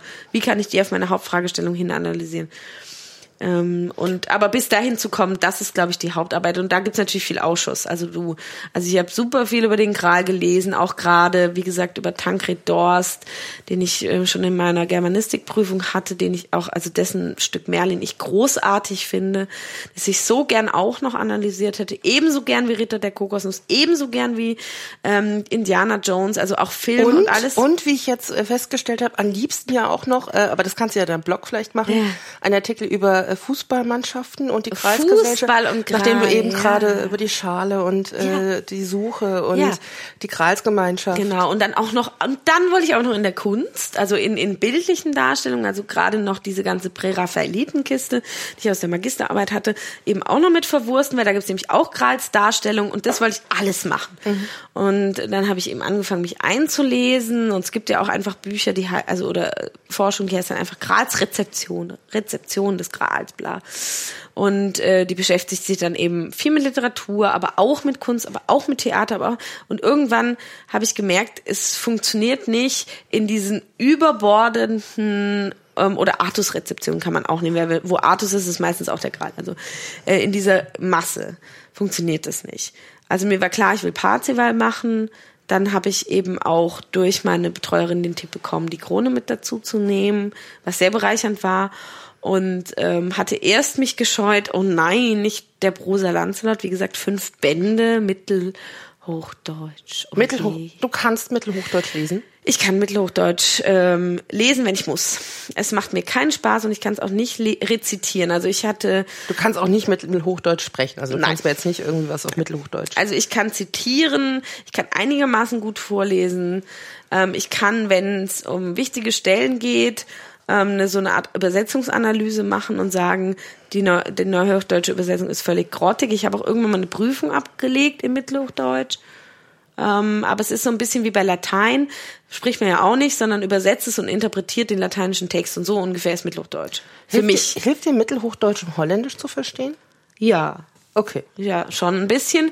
Und äh, man muss sagen, also es gibt durchaus auch, also jetzt ist ja vor paar Tagen Peter Wabneski gestorben, einer der größten Medievisten überhaupt, der es ja sogar bis in die Tagesschau geschafft hat, den ich auch zitiere in meinem Buch und der ähm, wirklich ein großartiger Medievist war. Und der und auch zum Beispiel also andere äh, Professoren, die auch in der Frankfurter Uni tätig waren, konnten zum Beispiel auch fließend Mittelhochdeutsch lesen. Also den konntest du das Nibelungenlied in die Hand drücken und die konnten dann einfach loslegen und haben dir das auf Mittelhochdeutsch vorgelesen. Das ähm, hat aber auch einen bestimmten Rhythmus, die Sprache, eine bestimmte Rhythmologie, eine bestimmte Betonung und so weiter und so weiter. Und äh, nein, ich werde jetzt kein Zitat. Wolltest du, möchtest du das Ich habe gerade schon angefangen zu blättern, ja, dass du äh, was raussuchen kannst. also, äh, ich hatte ein sehr schönes Zitat gefunden. Ja, also mit Brüstelin oder was? Nein, nein, nein, dass irgendeine Suche also nie enden werden soll. Ja, ähm, kann man ja dann am Ende nochmal ja. äh, vorlesen. Nein, aber also tatsächlich äh, ist das äh, Mittelhochdeutsch, äh, meine Mittelhochdeutschkenntnisse sind eben ähnlich meiner Lateinkenntnisse. In einer Übersetzungsleistung und in einer möglichen ab und zu Kurzzitat-Fähigkeit. Äh, dann schwenken wir doch ganz schnell rüber zu einem erfolgreichen Thema. Du hast es ja geschafft, deine Dissertation abzuschließen. Also du hast ja nicht nur ein Stipendium bekommen, du hast sozusagen die Zeit durchgehalten, du hast sogar neben deinem Job an dem ganzen Ding weitergearbeitet, sondern du bist ja bis zum Ende gekommen. Disputation. Disputation, was ist das? Was ist das? Es ist ja anscheinend kein Streit. Ähm, Disput. Doch, also es ist tatsächlich ähm, eine Verteidigung und ähm, wir haben das auch ähm, im Graduiertenkolleg bei anderen Kollegiatinnen ähm, geübt und ich dachte auch zwischendurch so, um Gottes Willen, was fragen die denn für böse Sachen? Aber du wirst in deiner Disputation, oder Rigorosum heißt es ja bei anderen Leuten und so, ähm, wenn sie dich als Wissenschaftler akzeptieren und anerkennen, ähm, wirst du auch Sachen gefragt, die einer wirklichen, also was das ursprüngliche Wort ist ja eine Diskussion und auch eine Verteidigung deiner Arbeit. Also die du verteidigst dich als Wissenschaftler und dein wissenschaftliches Sujet, ähm, das heißt deine Arbeit. Ähm, es fängt an, dass man im Grunde genommen wirklich halbe Stunde, so war es eben, ich habe ja dann in Kassel meine Disputation gehabt, weil ich Kassel zugeordnet war der Uni Kassel und ähm, halbe Stunde einen Vortrag hältst, äh, der nochmal deine Themen zusammenfasst oder bestimmte Sachen fokussiert. Also ich habe natürlich auf die Theorie fokussiert und auf meine Einleitung hauptsächlich. Ich habe jetzt die nicht, also ich hätte die auch mit lustigen, habe sie ein bisschen mit lustigen Anekdoten gespickt, aber habe im Grunde genommen meine Theorie an den Kapiteln, den Großkapiteln, das hatten wir ja schon, Gralsucher werden, Gralsuche, andere Gralsucher und Gralsgesellschaft, äh, entlang ähm, also dargelegt mit verschiedenen ähm, kurzen Einblicken in die jeweiligen Kapitel auch inhaltlich, dann hinterher ein Fazit und dann ist sozusagen der Ring eröffnet. Dann äh, gibt es Fragen. Die erste Frage stellt normalerweise immer deine, dein Erstgutachter oder dein Erstbetreuer. Das ist so ein ungeschriebenes Gesetz. Dann kommt dein Zweitbetreuer. Ähm, in der Prüfung, die ich hatte, waren es eben mehrere Germanisten ähm, aus Kassel Und äh, aber auch musstest auch jemand Fachfremden fragen und ich hatte auch dann die Historikerin gefragt, die bei uns im Graduiertenkolleg war, die an der Uni Kassel war, dass ob sie nicht auch eben in dieser Kommission mit drin sein möchte. Also man hat da bestimmte Regeln, die sind halt in der Promotionsordnung festgeschrieben, wer muss in dieser Kommission dabei sein. Und ist es öffentlich? Also jeder, jeder, der irgendwie der weiß, Zeit und Lust hat, der äh, weiß, dass es ist, kann vorbeikommen. Ja. Ähm, ich hatte Kann das Publikum auch Fragen stellen, die da im Raum sind? Eigentlich also, stellt- können die sich melden, Ja. sagen, ich hätte auch können. noch hier. Genau, können am Ende, also das kommt von Prüfung zu Prüfung ist unterschiedlich. Also meine Erstgutachterin hat dann irgendwann, nachdem die mich so im Grunde genommen eine halbe Stunde, also wirklich pff, übel, ähm, wie ich fand, äh, auch teilweise durch den durch die Mangel gedreht haben, aber eben ich, mir hielt halt dann dieser auf, äh, diese Gedanke aufrecht, die Respekt, also in dem Sinne, ähm, ich habe nichts zu verlieren.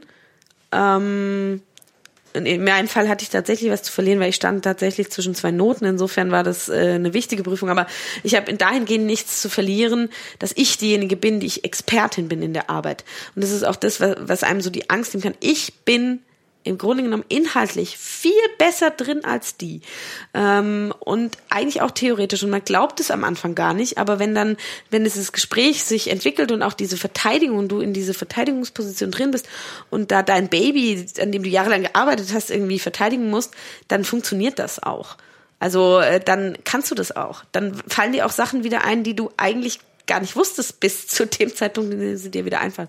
Und dann sagte meine Erstbetreuerin eben, nachdem das vorbei war, halbe Stunde ungefähr, äh, ob denn jemand aus dem Publikum Fragen stellen möchte.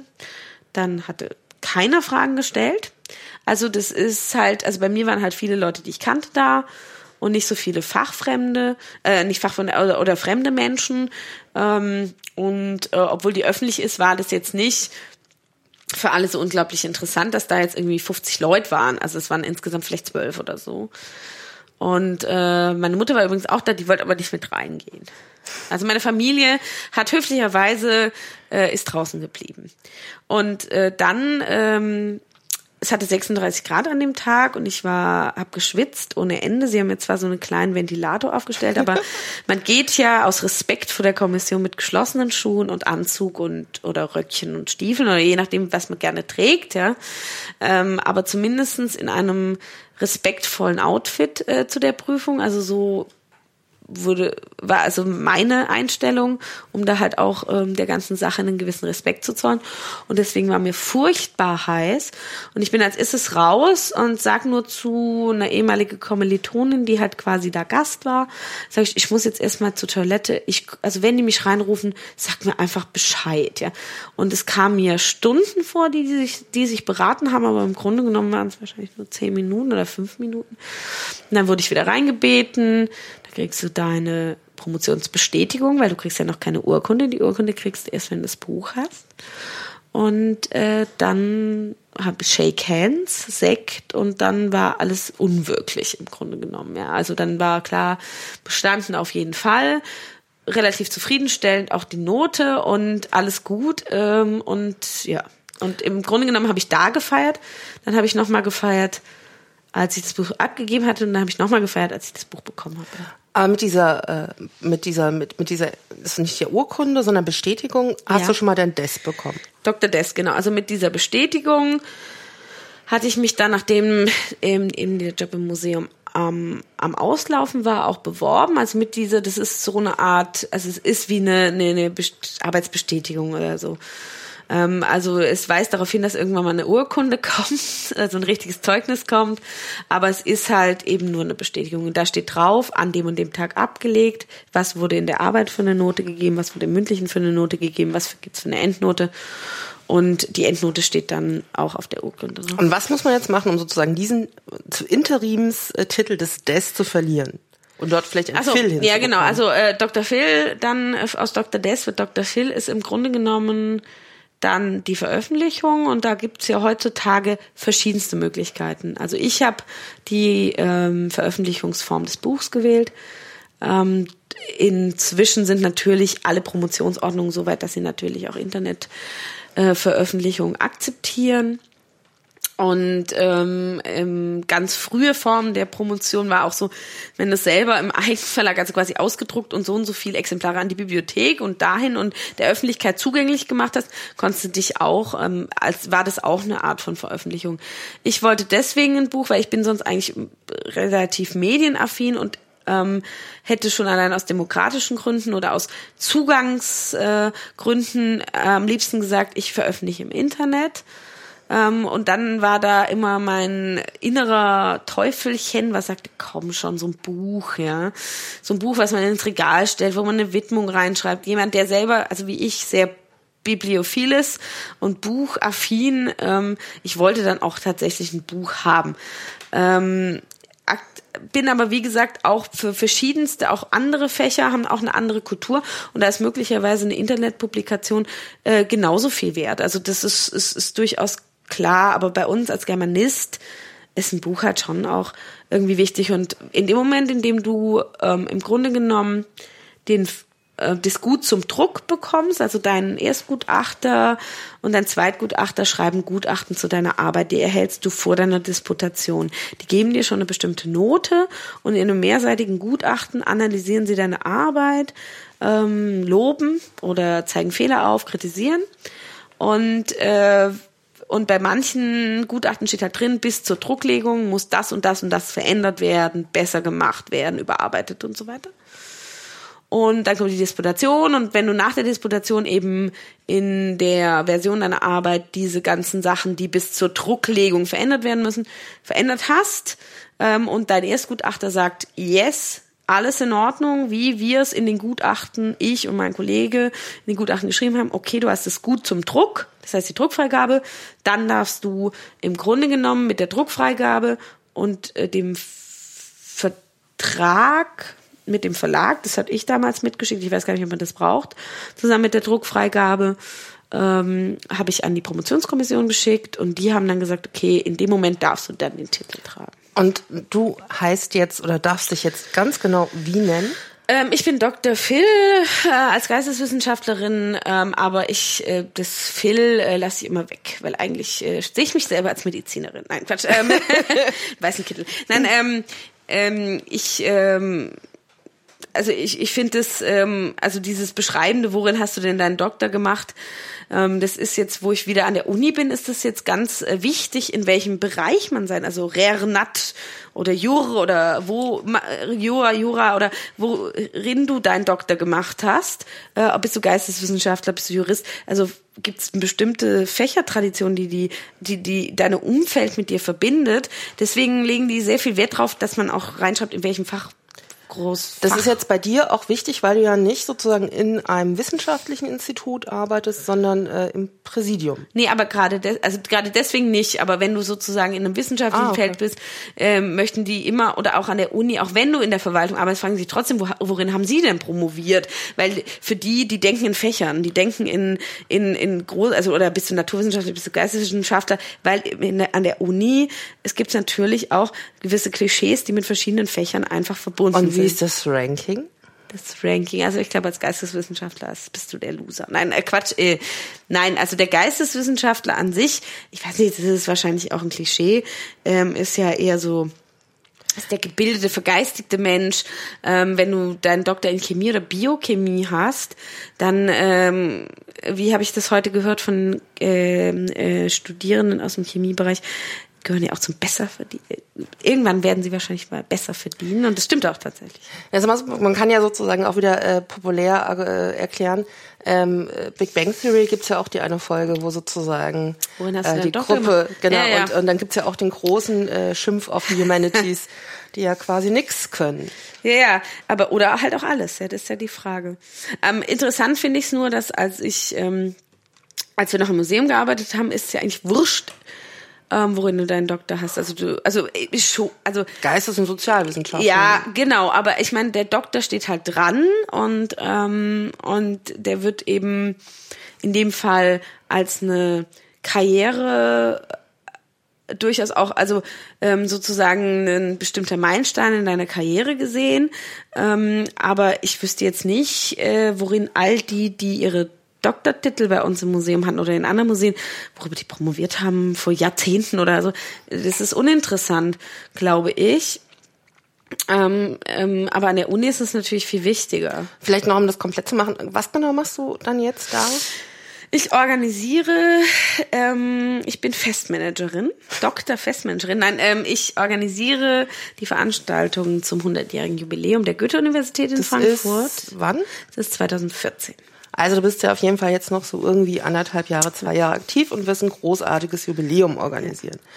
Ähm, ja, ich habe mir ja noch so einen, so einen, so einen kleinen äh, Nee, darf ich noch eine Sache Okay, gerne. äh, sagen? Ähm, also für, wenn wir das Thema äh, Dissertation haben, ich, ähm, wir treffen uns auch immer regelmäßig mit meinen ehemaligen Kollegiatinnen aus dem Graduiertenkolleg, wo jetzt die meisten tatsächlich, also wir haben eine sehr hohe Erfolgsquote, die meisten haben tatsächlich abgeschlossen und auch sehr gut abgeschlossen ihre Doktorarbeiten und teilweise auch schon prämierte Doktorarbeiten mit Preisgeldern in Höhe von 30.000 Euro und so, also richtig große Nummer. Und immer wenn wir uns treffen, ähm, spielt es das spielt eigentlich nicht so sehr die große Rolle. Ich wollte das nur sagen, dass ähm, ich ziemlich auch stolz bin auf dieses Graduiertenkolleg und auf die Leute, die man auch durchaus eben schon dann drei Jahre lang ken kannte und sehr intensiv, obwohl man eigentlich nur Kollegin ist, dann doch sehr intensiv auch ähm, sich auseinandersetzt, weil man, und das ist auch der Punkt, den ich machen wollte, weil es deine einsamste Stunde ist. Also du hast ja gesagt, man sitzt vor seinem Rechner ganz alleine und man sitzt vor seinem Rechner ganz alleine und man muss sich überhaupt erstmal aufraffen, um dahin zu kommen zu seinem Rechner, zum Beispiel am Wochenende, wenn man ta normalerweise tagsüber arbeitet oder abends.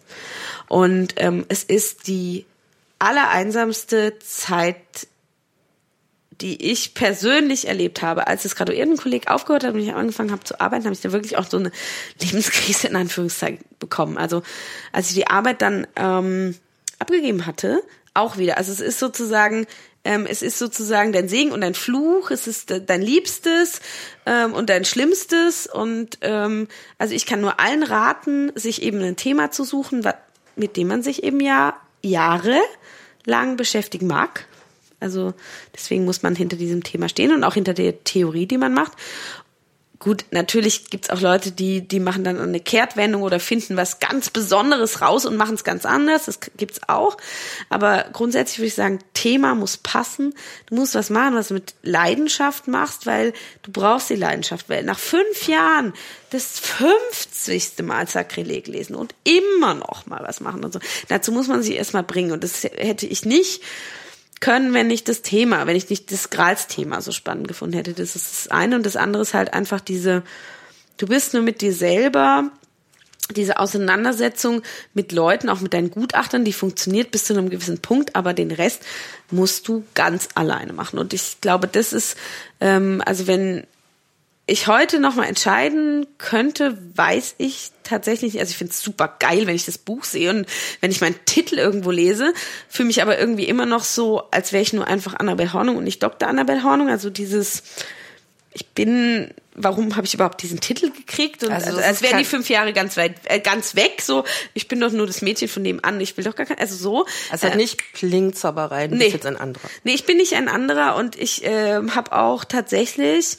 ähm, also vielleicht habe ich nicht eine Gralsuche hinter mir, aber ich so ein bisschen wie, es klingt jetzt super pathetisch, aber also so leiden gelernt, also auf so eine akademische Art und Weise, dass du halt einfach so, so mit so einer Einsamkeit dich auseinandersetzen musst. Und dass das Ding auch, das hat eine meiner Korrekturleserinnen gesagt, ich finde, das ist bis heute, war das Ding auch in manchen Momenten einfach zu groß ist für einen Kopf zum Denken. Und äh, du, du denkst es so nacheinander in so Sequenzen ähm, und äh, bis du schaffst, dann diese Sequenzen aneinander zu rein, das ist auch das, was ich meinte mit dem roten Faden und dem Inhaltsverzeichnis. Am Anfang ist es halt so ein Berg, dass es nicht auf einmal in deinen Kopf reinpasst. Und wenn du dann die Sequenzen nacheinander analysierst, und dafür braucht man auch Zeit. Also es ist, ich kenne Leute, die haben es in drei Jahren geschafft, aber das ist wirklich Rekord und das sind super disziplinierte Leute. Das sind Leute, die nicht auch mal feiern wollen und auch mal sagen, ich muss jetzt mal abschalten, ich muss mal was anderes sehen. Ähm, ich bewundere diese Leute, ich bin der Typ nicht zu. Also wie gesagt, es gibt Leute, die schaffen es in drei Jahren, ziehen es voll durch. Aber ich würde sagen, man braucht einfach auch Zeit, um dieses große Ding eben so einzudampfen, dass man es in einem Kopf denken kann und dass man es dann irgendwann aufschreiben kann. Und das ist, glaube ich, ähm, ganz wichtig. Also für alle, die irgendwann mal voll promovieren wollen, ähm, man darf sich halt auch nicht so einfach vorstellen. Das ist auch oft so. Also es gibt so Leute, die sagen, ach, ich schreibe halt mal 200 Seiten. Als ich meine Magisterarbeit abgegeben habe mit 111, habe ich auch gedacht, ach, nur mal 100 mehr, dann ist doch das Ding äh, durch. Ja? Das ist es aber nicht. Das ist tatsächlich, ähm, also insofern äh, Doktorarbeit, es ist total geil, aber es ist auch natürlich ganz, ganz arg anstrengend. Also sozusagen nach diesen das ist war jetzt so ein pathetischer Sermon ja, am Ende. Also, ne? eigentlich ein schönes Schlusswort mit Pathos, aber ähm, um sozusagen meinen mein Schwenk zu ja. meinen äh, Exkurs zu machen, glaube ich, würde ich dich doch nochmal bitten, einen Abschluss, also einen kleinen so einen pathosvollen kleinen äh, mittelhochdeutschen Part. Achso, ich dachte, ich lese jetzt am Ende noch mal was. Ja, gern. Äh, bezüglich Und, äh, unseres ähm, ähm, du hast ja, wir hatten ja äh, zuvor noch eine Frage diskutiert, genau. auch über einen Artikel. Ähm, und ich finde eigentlich, also da bin ich auch tatsächlich ein bisschen stolz drauf auf mein Fazit, was äh, manche Leute meinten wären, dass es zu kurz wäre weil da kann man nämlich tatsächlich auch noch eine eigene Arbeit drüber schreiben. Da geht's dann, nachdem eben die Geschlechterverhältnisse und Begehrensstrukturen analysiert wurden in den Gralsromanen, geht's dann um den Gral selber, also was ist sozusagen der Gral ähm, an sich ähm, und wie eben, wie wird da Begehren und, äh, und Geschlecht verhandelt und warum. Und dann fängt es eben an, da wird der Gral eben als queeres Ding bezeichnet. Da geht es darum, dass Wolfram von Eschenbach im, er, in seinem Parzival sagt, es war ein Ding, das hieß der Gral. Ja, das war jetzt so ein halbes mittelhochdeutsches Zitat, aber es kommt noch ein. Ähm, und ähm, ich habe dann eben die Ding-Theorie so ein bisschen äh, mit reingebracht und es geht eben darum, wenn der Gral mal ein Ding ist und mal ein Token, also mal ein Geheimnis und mal der Kelch des Abendmahls und mal die Tupperware, dann ist es einfach am besten, man, so mein Fazit, man bezeichnet den Gral erstmal als Ding und dieses Ding kriegt aber eben verschiedene Adjektive. Also einmal als queeres Ding, dann als epistemisches Ding, ähm, nee, erst als Lacanisches Ding, weil im Grunde genommen ich auch viel mit der psychoanalytischen, also psychoanalytisches Ding, äh, mit der Lacanischen Theorie des Begehrens ähm, auch viel äh, mich auseinandergesetzt hat. Dann der Gral als epistemisches Ding. Das ist äh, im Grunde genommen das, was ähm,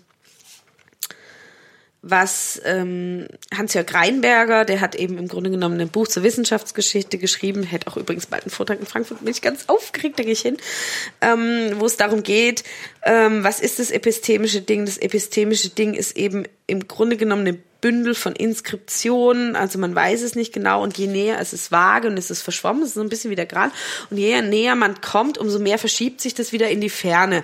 Also das ist genau das, man darf den Gral im Grunde genommen nicht finden und am Ende der Gral als das äh, poetologische Ding, wo es eben, wo ich nochmal mit Roland Barth und seinem Plaisir du Text, wo es um Lust und Wollust und Begehren, also am Ende kommen wir doch wieder beim Begehren raus mit dem Gral. Und deswegen, ähm, das Fazit finde ich besonders schön gelöst, weil der Gral ist eben für mich, ähm, und das wird er glaube ich auch immer bleiben, es hat einfach irgendwie ein Ding, das jeder selber befüllen kann. Und jetzt suche ich gerade ein hübsches Zitat Ach, wir haben über so viel noch nicht gesprochen, sehe ich gerade. Ja, vielleicht ziehst du sozusagen meinen Exkurs schon vor, ja. weil das passt gerade doch so gut. Ja, ich, ähm, ich werde mal plätten, ob ich was Schönes finde. Und zwar, ähm, was ich dir ja vorher gezeigt hatte, war ein Artikel aus Spiegel Online, äh, der mhm. im Dezember äh, in den Kolumnen mhm. erschienen ist, und zwar von Sascha Lobo der ja auch wunderbarerweise sich dem Begriff des Grals gewidmet hat am 11. Dezember und der sozusagen so einen kleinen äh, einen Kommentar mal eine Kolumne macht zum Netzgral. Das heißt, äh, quasi er sucht da das, das, das digitale Ding. Äh, ja. Und äh, der kommt ja auch in dem Artikel auf den Schluss, äh, dass es diese, dass solche Gral, Grale erscheinen und die werden diskutiert und man hat die Hoffnung, wenn man den erstmal hat, dann löst sich sozusagen jegliches Problem. Also das Leistungsschutzrecht wird als ein Gral von mhm. ihm erkannt oder andere Dinge und wenn man darüber redet, dann mhm. äh, ist man sozusagen wie auf der Gralssuche. Ähm, aber sein, äh, seine Erkenntnis ist ja auch eigentlich, dass man die gar nicht, also dass die auch diese digitalen äh, Grale gar nicht dazu gedacht sind, dass man sie auch tatsächlich lösen kann. Ich habe dir den äh, ja kurz zu lesen gegangen, mhm. gegeben und ähm, war dann jetzt, äh, hat aber auch noch nicht mit dir darüber geredet, was du jetzt darüber hältst, über die Kolumne. Und da war jetzt mhm. eine Frage so, äh, mit all dem Wissen, äh, welches du über den Gral angesammelt hast, äh, wie, äh, ich meine, das ist natürlich auch ein bisschen unfair. Ich meine, du beschäftigst dich fünf Jahre mit dem Gral und, und dann haben wir da so eine, nicht, ne?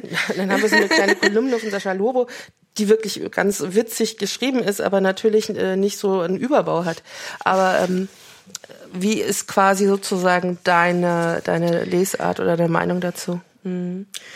Ähm, ich, ähm, also im Grunde genommen sagt er ja auch, also wenn ich das richtig, richtig verstanden habe, dass der Gral, also der Netzgral, ähm, eine irgendwie ausgelobte Antwort ist, die irgendwo ist. Also im Grunde genommen kommt er ja auch mit diesem Erlösungsgedanken, den wir ja auch schon hatten, auch gerade in der christlichen Setzung des Grals, also dass man den Gral ähm, erlöst, äh, findet. Dadurch gibt es die Erlösung der Gralsgesellschaft, des Gralskönigs, der verwundet ist, der wird geheilt und so weiter und so weiter. Ähm, dass man eben so eine Erlösung sucht. Ähm, und aber so wie ich verstanden habe, ist es sozusagen ähm, in seinem Sinne eine Vereinfachung. Also eine schwierige Situation oder eine schwierige Fragestellung wird vereinfacht, indem man diesen Gral ausruft als Ziel, ähm, und, um das sozusagen eben entsprechend ähm, zu vereinfachen. Also und das finde ich zum Beispiel, also so solche Weltvereinfachungen, also er sagt hier, solche Weltvereinfachungen sind natürlich keine Internet-exklusives Verhalten und so weiter und so weiter. Also es geht ihm auch so um viele, ähm, der Netzgrad ist nicht anders als der Wunsch, die Welt möge einfacher, begreifbarer, beherrschbarer sein. Also, ähm, und ich glaube, dieses, das äh, ist tatsächlich falsch. Ähm, also in meinem Empfinden. Also so würde ich den Netzkral eben nicht sehen. Also, dass man sagt, also auf den ersten Blick ist es tatsächlich auch so, ja, findest du den Gral, findest du dein Glück. Ähm, aber das ist nicht aus einer schwierigen Situation herausgeboren, sondern das ist tatsächlich so, dass es, äh, ähm, dass es eigentlich eine einfache Sache ist. Also findest du den Greif, findest du dein Glück, ist eigentlich erstmal eine schlichte Sache. Da ist keine, keine Schwierigkeit, erstmal kein Konflikt da. Der eröffnet sich dann eben erst auf der Suche, ähm, äh, wie ich finde. Also erst im Annähern eben ähm, also es ist jetzt nicht erst kompliziert und dann wird eine einfache Fragestellung draus. Dadurch kann man sich besser annähern, sondern es ist erstmal einfach. Dann nähert man sich an, dann sieht man, wie kompliziert es ist und dann verschwindet der Kral immer mehr in die Versenkung oder verschiebt sich oder kann nicht genau definiert werden. Und bei ihm sind ja die Netzkrale ähm, tatsächlich ähm, ähm, für bestimmte Sachen einen anderen Ausdruck finden. Also wenn du das und das im Netz findest oder erreichst, hast du auch die und die Frage gelöst. Ja, ähm, deswegen ich ich finde es ist schon ein bisschen bisschen ähm, die, Anal die Analogie greift nicht. Nee, also wenn man sich mit dem Gral wirklich beschäftigt, greift die. Greift die nicht und sie greift natürlich dahingehend, also das hat er genau, das hat er schon erkannt, ähm, dass es eben dieses ähm, augenscheinlich, wenn du ihn dann gefunden hast, wird alles besser oder dieses in der Annäherung, man glaubt sich annähern zu können und kann es doch nicht, weil sich immer wieder weg verschiebt. Und also vielleicht, aber vielleicht ist das ja sozusagen eigentlich das, worauf er hin will, dass ja. sozusagen dieses ähm, mhm. Es gibt sozusagen diese Idee von einer Lösung und darum das Gralsbild. Ja. Es gibt die Idee eines Grals als Ding, ja. als als wirklich als Objekt und, äh, und dann sozusagen deine letzte Theorie, die nach Roland Barth geht, äh, die ähm, Wollust, ja. Je näher du kommst, umso mehr entzieht sie sich. Nee, Reinberger, dir. genau. Also äh, bei Reinberger ist es so, das mit dem epistemischen Ding, genau. Also das ist so Dingtheorie, dass du eben, je näher du kommst äh, und äh, erst siehst, okay, es ist vage und es ist verschwommen und irgendwie, mh, mm, dann definierst du die Frage und dann kommst du hin. Also das ist schon so, wie er den Gral sieht, aber aus Erfahrung ähm, in, in den mittelhochdeutschen Texten oder in den literaturwissenschaftlichen Texten oder in der restlichen Rezeption, weil das epistemische Ding ist ja nicht auf den Kral gemünzt. Äh, ursprünglich, sondern auf Wissenschaftsgeschichte und auf, äh, äh auf, auf Dinge aus den Naturwissenschaften. Ich habe das eben so ein bisschen umgedeutet. Ähm, habe aber wie gesagt mit dem Herrn Reinberger, ich hoffe dann in zwei, drei Wochen, wenn der nach Frankfurt zu einem Vortrag kommt, auch mal, äh, dass ich mal die Frage stellen kann, sozusagen, wie das ist, wenn man den, das epistemische Ding auf den Kral überträgt, ähm, in der Diskussion am Anschluss an seinen Vortrag. Aber ich habe es noch nicht mit ihm diskutiert, aber ich, ich, ich denke, dass sozusagen das ähm, eine Eigenschaft ist, die dem Gral inhärent ist, genauso wie, dass man eben dieses Begehren ähm, nach ihm verfolgt. Ähm, das sagt er ja im Grunde genommen auch. Also man begehrt eine Antwort und will dann eben die in diesem ausgerufenen Netzgral diese finden oder auf dem Weg dahin. Ähm, deswegen ist genauso inhärent dem Gral, dass man ihn sucht, eben, dass man ihn eben auch nicht finden kann oder sollte. Aber wäre dann sozusagen daraus zu ziehen, also wenn man das jetzt wirklich nochmal um solche aufbauschenden Debatten, um irgendwelche Dinge, ja, die es ja. ja immer wieder im Netz gibt, ja. dass quasi sozusagen die Debatte ist die Suche, die, äh, das, ja. wenn, wenn beim Gral auch die Suche das Wichtige ist, nicht mhm. das Finden, dann ist quasi sozusagen vielleicht auch gar nicht das äh, Ergebnis der Debatten das Wichtige, sondern dass es die Debatten gibt? Ähm weil es vielleicht auf die ja, Debatte also das keine, würde ja einfach, sozusagen keine einfache Antwort gibt. Ja, genau. Und das würde ja im Umkehrschluss bedeuten, dass sozusagen der, äh, dass, ähm, also wenn wenn es keine Suche gibt, gibt es auch den Gral nicht, aber wenn es keinen Gral gibt, gibt es auch die Suche nicht. Also das ist ja so ein bisschen wie Huhn und Ei, was ist sozusagen zuerst da oder so. In, insofern ähm, ist es einfach, ähm, ich glaube halt, dass, es in, dass das Wort Gral ähm, sehr inflationär benutzt wird. Ähm, ähm, also weil auch, wenn ich sage, es, es gibt den epistemischen Gral und es gibt den, den queeren Gral und es gibt, also ich sage ja nicht, es stimmt gar nicht, ich sage ja nicht, es gibt den queeren Gral, es gibt den irgendwie definierten Gral mit einem Adjektiv ausgestattet, sondern ähm, das Ding ist dasjenige, was äh, eben ist. Das bedeutet die verschiedenen ähm, Facetten des Grals. Und der Gral ist nämlich alles. Also ich finde halt, es gibt kein Gral, der ein Pokal ist. Es ist, äh, nein, anders. Es gibt einen Gral, der ein Pokal ist. Es gibt einen Gral, der der Abendmahlskirche ist. Es gibt einen Gral, der ein Füllhorn ist. Es gibt einen Gral, der im Netz ist. Aber es gibt sozusagen nicht den Netzgral. Also das ist sozusagen immer ein, ein bestimmtes Ding. Deswegen finde ich das Wort Ding auch gut. Man könnte auch Objekt sagen, aber ich finde halt diese Dingtheorie, die dahinter steckt, ähm, äh, passt eben ganz gut zum Gral dass man eben äh, den Gral ist ein Sammelbegriff, deswegen wird er auch so inflationär benutzt, ja. Wenn ähm, der sozusagen wie bei mir aus literaturwissenschaftlicher oder medievistischer Perspektive benutzt wird, kann ich im Grunde genommen das Wort Netzgral nicht verwenden, weil ich das finde, äh, das ist eine inflationäre Benutzung.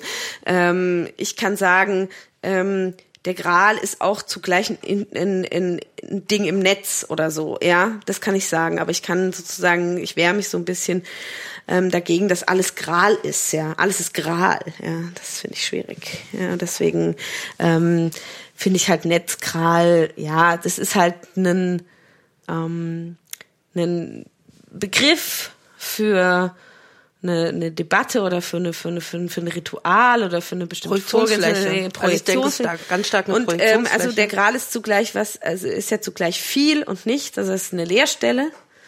Ähm, weil ich ja auch meinte, der Gral ist für jeden im Grunde genommen auch was anderes. Es ist eine Leerstelle und es ist zugleich alles. Also so Aber ich meine, so sehr du dich dagegen wehrst, ah. So sehr du Hör auf, ja. Ist es doch, je mehr Leute kommen und aus dem Gral irgendwas machen, selbst wenn es nicht im ursprünglichen Sinne ist, ist das ja mhm. unter Umständen ein Forschungsthema für morgen. ja, ähm, aber also es ist natürlich auch ein gewisses Zeichen und das ist natürlich auch von wissenschaftlichem Interesse, dass eben so viele Leute den Gral für bestimmte Sachen ähm, in Anspruch nehmen, ähm, ihn sozusagen, mh, mm, das habe ich auch, weiß gar nicht, ob hier oder in irgendeinem anderen, äh, in irgendeiner anderen Publikation, da geht es um Kulturobjekte, ähm, wo es, ähm, also die Mona Lisa wird ja auch sehr oft von ähm, Dan Brown im Sakrileg auch benutzt, um sowohl die Homosexualität von Da Vinci zu beweisen, als auch die Androgynität der Welt, als auch die Harmonie der Geschlechter. Also, der, also die Mona Lisa kann ganz viel. Mona Lisa als eins der Gemälde, was glaube ich am häufigsten in ähm, abgedruckt wurde, auch auf äh, Schirmen und Papptellern und was weiß ich wie. Und ähm, ähm, und bei der Mona Lisa ist eben genau dasselbe. Also sie hat ihre ganze, sie schleppt immer ihre ganze Rezeptionsgeschichte mit ähm, und auch ihre Entstehung durch den Künstler, der sie irgendwann mal gemalt hat. Und ähm, so ist es beim Kral eben auch. der schleppt immer, ähm, deswegen ist er alles und nichts, also der schleppt halt auch deswegen alles, alles und Leerstelle. Er schleppt aber auch immer diese ganze Rezeptionsgeschichte, die er schon durchlaufen hat, Kelch des Abendmahls und ey, bei Indiana Jones das und jetzt der Netzkral. Das schleppt er immer mit. Ähm, und das ist halt eben ähm, dieses Schillernde, an das man sich annähern will und zugleich das, was ihn dann nicht greifbar macht. Und ähm, das ist, glaube ich, dann hast du recht. Ähm, wenn man sagt, ähm, das muss man halt auch konstatieren, dass wenn viele Leute verschiedenste Dinge als Gral bezeichnen, unter anderem auch den Netzgral, dass das dann durchaus auch ein Forschungs ähm, äh, Projekt für morgen. Und wer weiß, vielleicht finden wir ja demnächst in deinem Blog, ich meine, du schreibst, äh, hast einen Blog Digitaler Gap, vielleicht finden wir demnächst irgendwelche schönen Blogartikel über Fußballmannschaften und den Hobbit oder äh, den Ringe. Netzkral ja, den oder Netz andere Themen. Dort kann man dich auf jeden Fall finden. Das ist äh, digitaler Gap WordPress oder so. WordPress, ja. Genau. Ähm, das war auf jeden Fall heute Abend äh, Annabel Hornung, Mediavistin, Genderforscherin. Und jetzt ganz aktiv bei der Goethe-Universität Frankfurt. Es war eine Freude. Wir sind bestimmt sehr viel länger als die halbe Stunde. Ich befürchte sogar länger als die Stunde. Wir werden gleich sehen. Wir wissen gar nicht, wie viel Zeit wir verbraucht haben. Keine Ahnung mehr. Das war das erste Mal Kulturkapital mit Tine Nowak. Danke. Vielen Dank. Tschüss. Tschüss.